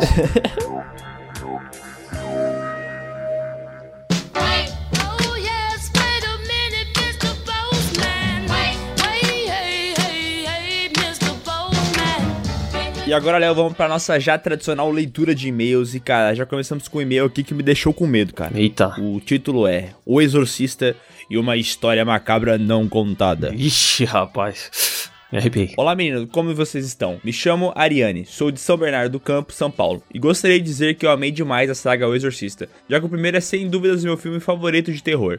Os outros eu nem vi e nem preciso, já que vocês torturaram por nós e nos entregaram o que era necessário saber sobre essas merdas. Ah, mas eu insisto que o terceiro filme vale a pena, tá? Eu acho legal. É, o pessoal realmente não gostou do terceiro também, né? Pelo jeito, né? Mas também não viu, né? Essa é a verdade. Pois é, tu não gostou? Eu achei legal, falei no vídeo, pô. Eu também curti, pô. Enfim, estava lendo sobre os atores e descobri uma coisa sinistra, que não acho ser uma maldição, mas vale a pena contar. O filho da atriz Mercedes McCambridge, a voz do Pazuzu, John Markle, era um grande e respeitado consultor financeiro e um grande filho da puta, já que começou a roubar seus clientes e depositando dinheiro em uma conta que ele abriu no nome da própria mãe. Fato é que ele foi processado por isso e foi provado que a Mercedes não sabia disso. Caraca, eu não sei se ele é filho da puta ou se a Mercedes é muito azarada, né? É. Tá louco, velho. Olha por tudo que essa mulher já passou. Essa é uma mulher que gosta de ser passada pra trás, né? Caralho. Nossa. Durante o processo, John matou a esposa, as duas filhas e em seguida se matou, deixando uma amarga carta para sua mãe. Algumas fontes dizem que ele Caraca. usou essa máscara, foto abaixo, para cometer a atrocidade, porém não conseguiram confirmar 100% de fato se essa máscara estava ao lado do seu corpo. Ele usou três armas durante o massacre. É uma história triste e horrível, porém não acho que também seja uma maldição. Cara... Nossa, é uma história pesadíssima, hein? Nossa, Caraca. É muitas essas cenas, tipo, de jogos de terror, né, velho? Tá ligado? Aquele PT Silent Hills, assim. E a Ariane mandou pra gente aqui uma imagem que tem as fotos das pessoas que foram mortas pelo John Marco ali, o, o filho da Mercedes McCambridge, as armas que ele usou no crime e essa suposta máscara muito sinistra, que talvez tenha sido usada por ele, né? E caraca. É, ele usou a máscara do Scatman, né? É, que caso sinistro, né? Eu retiro o que eu disse sobre ele não ser um filho da puta. tu, tu, disse que ele não era um filho da puta? Eu falei que ele não era um filho da puta, a Mercedes que era muito azarada, mas não, ele era um filho da puta. Não, mas não era um filho da puta, porque a Mercedes não era uma puta. Ah, tu entendeu. Ele era um pau no cu. Ah, perfeito, agora sim. Bom, meninos, por hoje é só. Beijos, abraços e muito pão com banana para o Léo. Muito obrigado. Eu, sou- eu gosto muito de pão com banana. Hoje eu fiquei muito triste, inclusive, porque acordei e não tinha banana aqui em casa. É, Léo, para com isso. Eu vou parar, eu vou parar. Eu vou voltar a me alimentar direito. Mas só semana que vem. E agora vamos para o e-mail. Vocês precisam parar de subestimar a Marvel. Olá, meus consagrados da terra do nosso saudoso Che Guevara. Me chamo Eric assim? e tenho 16 anos. Sou de São Paulo, capital. Não entendi muito bem, muito bem esse apreço aí pelo Che Guevara, mas tudo bem. Ah, seguimos o baile, né? Eu vejo em muitos podcasts que vocês falam mal da Marvel, mas ela tem o melhor filme de herói de todos os tempos, Vingadores Ultimato, e também a maior bilheteria de todos os tempos. Então eu peço do fundo do meu coração que vocês mandem o cara da Batcaverna ir se danar e me chamem pra falar sobre a Marvel, porque eu dou aula sobre isso. É. Tchauzinho. Infelizmente, ele não tava no nosso podcast e, como o PeeWeeCast definiu, e o que é definido pelo PeeWeeCast é lei, não é o melhor filme de heróis. Aliás, ele não entrou e- na lista dos 16, né? É. Então ele tá muito longe de ser o melhor filme de heróis. Mas mandar o Marcelo da Baixa Caverna se danar é uma boa. ah, eu achei divertido isso aí. A gente vai vai tentar falar menos mal da Marvel, né, Miguel? Não. É, pois é, também acho que não. E agora vamos para o e-mail do vinho ao azeite, uma jornada piuí. Olá pessoas, aqui quem fala é o Tomás Fernandes. Tenho 17 anos e moro em Guarulhos, São Paulo. E embora meu nome possua a mesma pronúncia de Tomás, de Thomas Edison, não sou nenhum gênio. Ah, não, ele quer dizer que o nome dele se pronuncia Thomas e não Tomás, como tu falou várias vezes. Mas o jeito que está escrito eu vou falar Tomás. Cara, chama ele como tu quiser, até porque ele é Fernandes também. Então, se ele é teu primo, tu tem o Primo, direito chama de primo. falar. Chama de primo acabou. Chama Boa. de prima. Através desse e-mail venho contar um pouco sobre a minha jornada. Eu morei minha infância em Guarulhos, onde adquiri alguns traumas e desenvolvi um ódio enorme pela cidade, assim como vocês desenvolveram pelo Oscar. Guarulhos, que não é uma cidade, é um aeroporto, né? Vale lembrar. É, é um aeroporto. Mas quando eu fiz 8 anos, a minha família resolveu se mudar para uma cidade no litoral. Portanto, eu fui da água para o vinho. Ai, que lindo. Que delícia. Porém, repentinamente, após 8 anos vivendo na. ca- Calma, é tudo 8 anos? Ah, cara tem um número cabalístico aí. Após oito anos vivendo na calmaria da praia, a minha família decidiu retornar para Guarulhos. Assim, eu fui do vinho para o vinagre. um cara que todo, todo coisadinho, né? Eis que um sábado, 14 do mês de maio, o YouTube me recomendou a saga Sexta-feira 13 do canal Piuí. E foi amor à primeira vista. Então, a minha jornada começou. Foram muitos vídeos assistidos, várias listas e sagas, e 50 podcasts ouvidos. Olha, você ouviu todos, viu? Caraca, coisa linda. Eu nem sabia que a gente já tinha 50. Pois é, tem. Expresso minha imensa gratidão a vocês por tornarem meus dias mais felizes e me tranquilizarem em meio a tantos sentimentos de ódio e decepção. Caraca, mas. Ô, ô primo, tu tá muito tenso, cara. tá difícil, né, cara? Não vai fazer nenhuma bobagem eu tô me sentindo aquele cara que chama os outros de primo. Como é é o nome daquele cara lá? O primo rico? É. Meu coach? Ô, na boa, eu gosto do primo rico, não me entenda mal. Mas tu não sente uma vergonha ali de quando ele chama os outros de primo? Ah, cara, a gente tem os nossos piuzeiros, né? Então. eu Não, sinto. mas vai tomar seu cu, a gente fala zoando. Fala, ai, primos, primos, ai, primos. Ah, caralho. Bom. Gosto muito da. É, só acabou a participação do, do primo rico aqui no podcast. É, Não, não, ele é meu amigo, eu mando, eu, eu mando direct pra ele. Ah, tá, então. E ele me responde. Então quer dizer que a gente é amigo, né? Sim. Gosto muito da interação de vocês, das particularidades de cada um e das suas piuizices. Falando, ó, em piuizeiro tem nossas piuizices. Olha aí, ó, No viu? caso, a tua piuizice é comer pão com banana. Que é uma delícia, recomendo a todos. Desejo que a força esteja com vocês e que vocês estejam com a força. Ô, PS, louco. o Cláudio existe e ele vai selecionar esse e-mail para leitura. Olha só, hein? O cara é um profeta. Fato número 2. Não tenho Instagram, estou pensando em criar somente para seguir vocês. Crie. Cria agora mesmo. PS3, por favor, me dê um conselho para superar uma decepção amorosa. Coisa de adolescente, porém estou com dificuldades. É. Bebida alcoólica. Não, ele tem só 17 anos. Espera mais um ano, daí sim, bebida alcoólica. Boa. És um sábio, Miguel. Obrigado, meu nome é Platão. E vamos agora pro e-mail Encontro de Gigantes do YouTube. Olá, Miguel e Léo. Meu nome é Érica, tenho 33 anos, falo de São Paulo, capital, e amei o podcast da saga O Exorcista. Gosto muito desse filme, apesar do cagaço que tenho de assistir.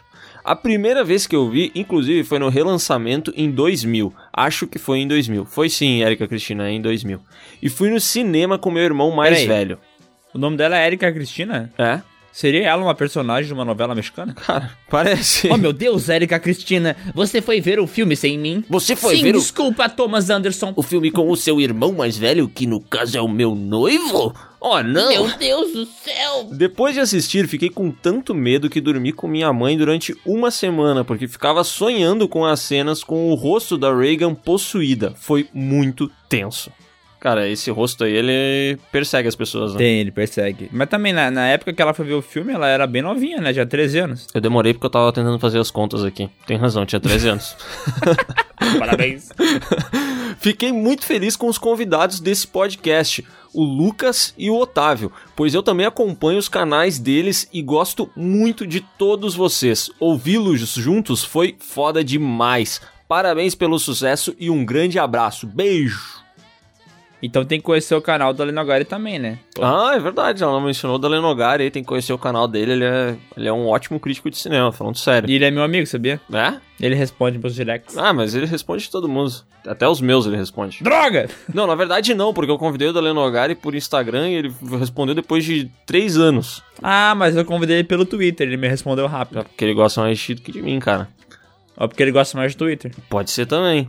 Ó, mas um, um comentário aqui sobre esse podcast, que ela falou gostou muito dos convidados, e eu me pergunto, seria ela relacionada a Luana Schnauz? Hum, será? Fica no ar.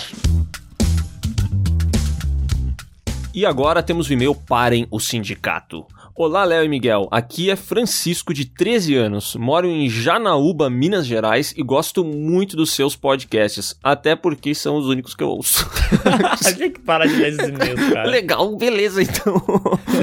eu gosto muito porque eu não conheço nenhum outro, mas o dia que conhecer, Pô, deixarei a de minha gostar. comida A minha comida favorita é grama com ovo frito. É a única coisa que eu já comi na minha vida, mas é a minha favorita. Eu adoro. Quanto ao podcast dos bombons, como ficou conhecido, né? Eu É. digo que Lolo é bom, sensação até que vai, mas charge é horroroso.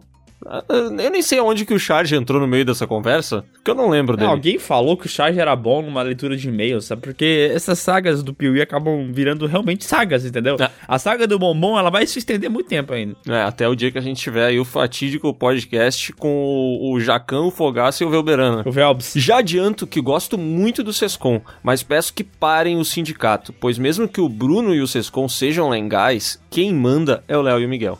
Falou verdades Na apenas, verdade, né? é só o Léo, né? Eu não sou nada, né? Desculpa, eu tive que falar isso aí pra, pra todo mundo, mas eu vendi minha parte do Piuí e vou participar de outro canal no futuro. Tá, por que que eu não recebi o dinheiro da tua parte do Piuí? Por que que a conta do Piuí tá como o Miguel usuário master? Eu paguei pra Lisiane! Ai, eu negociei errado, droga. Paguei pra contadora. Aliás, a gente quase botou a contadora como uma sócia esses tempos num documento, né?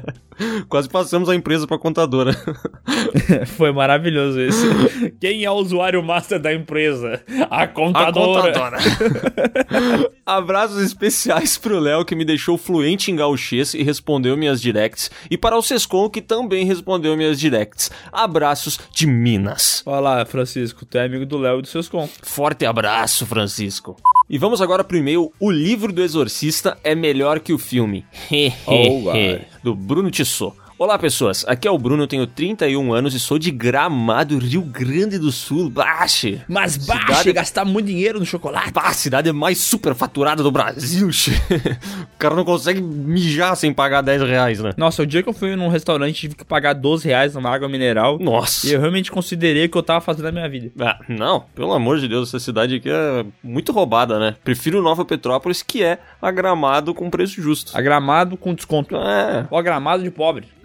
também pode ser.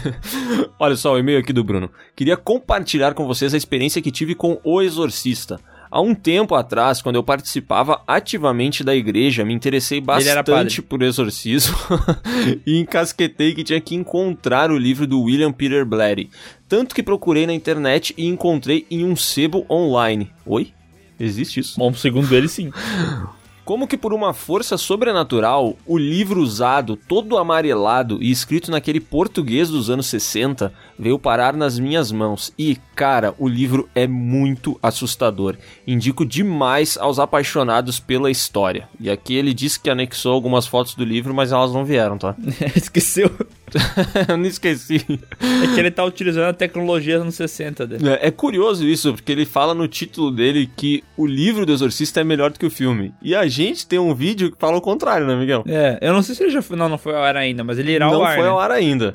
E a gente fala justamente o contrário disso, né? Mas tudo bem, vamos lá. Não, vamos deixar guardado. Quando sair o vídeo, as pessoas assistam e vão entender por quê, né? Uhum. É uma batalha nós versus o Bruno Tissot. Mas o Bruno Tissot é um padre, né? Ah, então talvez a gente esteja errado. Ó, e ele fala aqui: acompanho vocês desde o começo da pandemia, quando meu consumo de podcasts aumentou. E até tenho um bloquinho onde anoto os filmes e séries que vocês indicam no podcast pra aumentar minha qualificação cinéfila. Caraca, que bonito isso, né? Pena que ele tá usando a gente como referência, né? É, Podia- É, mas, mas obrigado, Bruno mas, pô, fiquei feliz com ele anotar os filminhos no bloquinho, coisa bonita, cara. Achei lindo Ele isso. realmente é um cara meio dos anos 60, né? É, mas é legal, né, cara? Ele é padre, pô. Eu gosto, eu gosto. ó.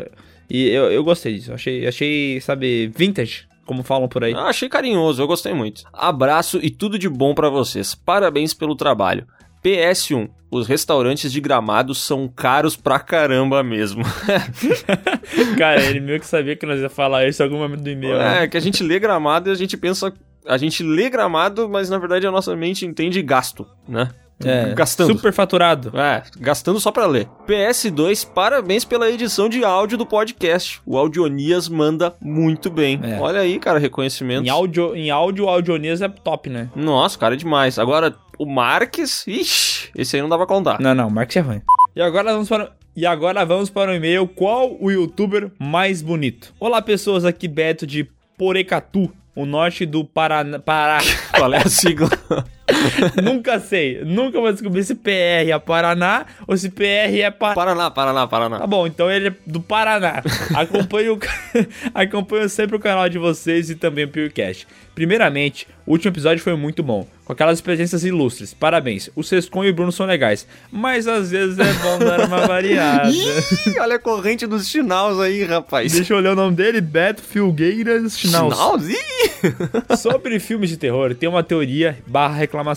O último podcast de vocês sobre Exorcista e todos dizendo que ficaram assustados quando viram pela primeira vez, eu também fiquei horrorizado. Agora, quando o filme de terror é visto em galera, perde toda a experiência. Não falo de ir no cinema, mas sim reunir amigos em casa e ver. Filmes de terror não dá. Isso é real, cara, porque a gente fica conversando, dando risada. Ele até bota isso aqui no e-mail, tá ligado? É uma parada que eu lembro de, de ver com meus amigos e a gente mais repara no que é tosco do que realmente fica dentro do filme, saca? É tipo a gente assistindo filme junto, né? É. É só com- comentário de zoeira, assim, mas, mas no cinema não, né? No cinema a gente consegue assistir de boa. Hoje no, na Twitch nós vamos assistir o filme, aquele A Bolha Assassina. Tu vai participar, não? Eu não vou participar porque eu vou estar no hospital. Eita! Não, mas tu pode fazer um link externo, tá ligado? Posso eu lá de, do meio lá, né? Aí no final ainda falo que o filme não é bom e não é assustador. Exatamente, as pessoas falam muito isso, cara. Eu já, já vi muitas vezes. Acho que os filmes de terror deveriam ser assistidos sozinhos, ou no máximo com um casal de namorados. E vocês, o que acham? Eu acho que você tá certo. De filme de terror, vê sozinho. Que daí é a melhor experiência que tem. É, realmente o lance ali de ficar peidando, eu imagino isso e acontece, né? Parece gravação do Piuí. Nossa, Léo, é foda, né? Porque num dia seu peido, no outro dia da gravação tu vem munido de muitos peidos pra se vingar, né? É uma guerra, É o né? caminho do são fantasma, né? duas facções, são duas, duas facções rivais brigando pelo caminho do fantasma. E sobre, Não é e fácil. sobre o podcast, propõe um tema: mata-mata de qual o youtuber mais bonito que fala sobre cinema. Pô, específico pra É, cacete. esse é demais, né? Meu voto seria no Dale Nogari. Ele é tipo o Beckham do YouTube. É, o Beckham Ah. depois da re- uma dieta, né? Cara, eu não quero ofender o nosso amigo da Lenogari aqui, né? Mas, porra, o Beckham é o Beckham, É o entendeu? Beckham. É uma comparação pesada de fazer, né, É. cara? Ó, ele coloca aqui: "Ô, o Léo tem chance de chegar ao menos à semifinal. Que honra, cara. Eu fiquei imaginando quais são os outros youtubers que falam sobre cinema. Sabe por que, eu fico preocupado? Porque todos os youtubers que falam sobre cinema, e na real, quase todos os you- youtubers em si, eles são meio feios, né? Ah, é verdade. Seria uma, uma briga pesada aqui, né? Pra decidir quem seria o, sei lá, o Edilson Capetinha, no fim das contas, eu acho. não era bem o Beckham. Poderia fazer qual que é o mais feio, né? ah, olha aí. Aí já é mais interessante. Mas é isso aí, valeu. PS1, escreva esse e-mail enquanto trabalho. PS2, pipoca doce é maravilhosa. PS3, ouro branco é o melhor bombom disparado. Aí ele falou uma verdade. Aí ele falou uma verdade. Nisso a gente tem que concordar, né? É, o pessoal é muito burro. Ah, só uma indignação rapidona antes de acabar o, o podcast. O pessoal ficou falando assim: Meu Deus, como assim? Lolo é terrível. Não é o melhor bombom. E cara, em nenhum momento eu falei que Lolo é o melhor bombom. Ninguém falou que esses bombons são os melhores. A gente só falou, foi uma compara, foi uma briga ali, né? Um embate entre um e outro. É, é, é entre os dois, porque se for pra falar qual que é o melhor bombom, de fato é ouro branco, porra. Aí eu fico ouro branco também, cara. Mas entre sensação e Lola. Aí... Não, não, não, não, não, não. Cara, vamos guardar isso pro podcast mata-mata de bombom. Antes dele chegar, uma dúvida só, Léo. Quando tu compra o sorvete napolitano, qual a tua parte favorita do sorvete? Morango. Ah, era só isso que eu queria saber mesmo.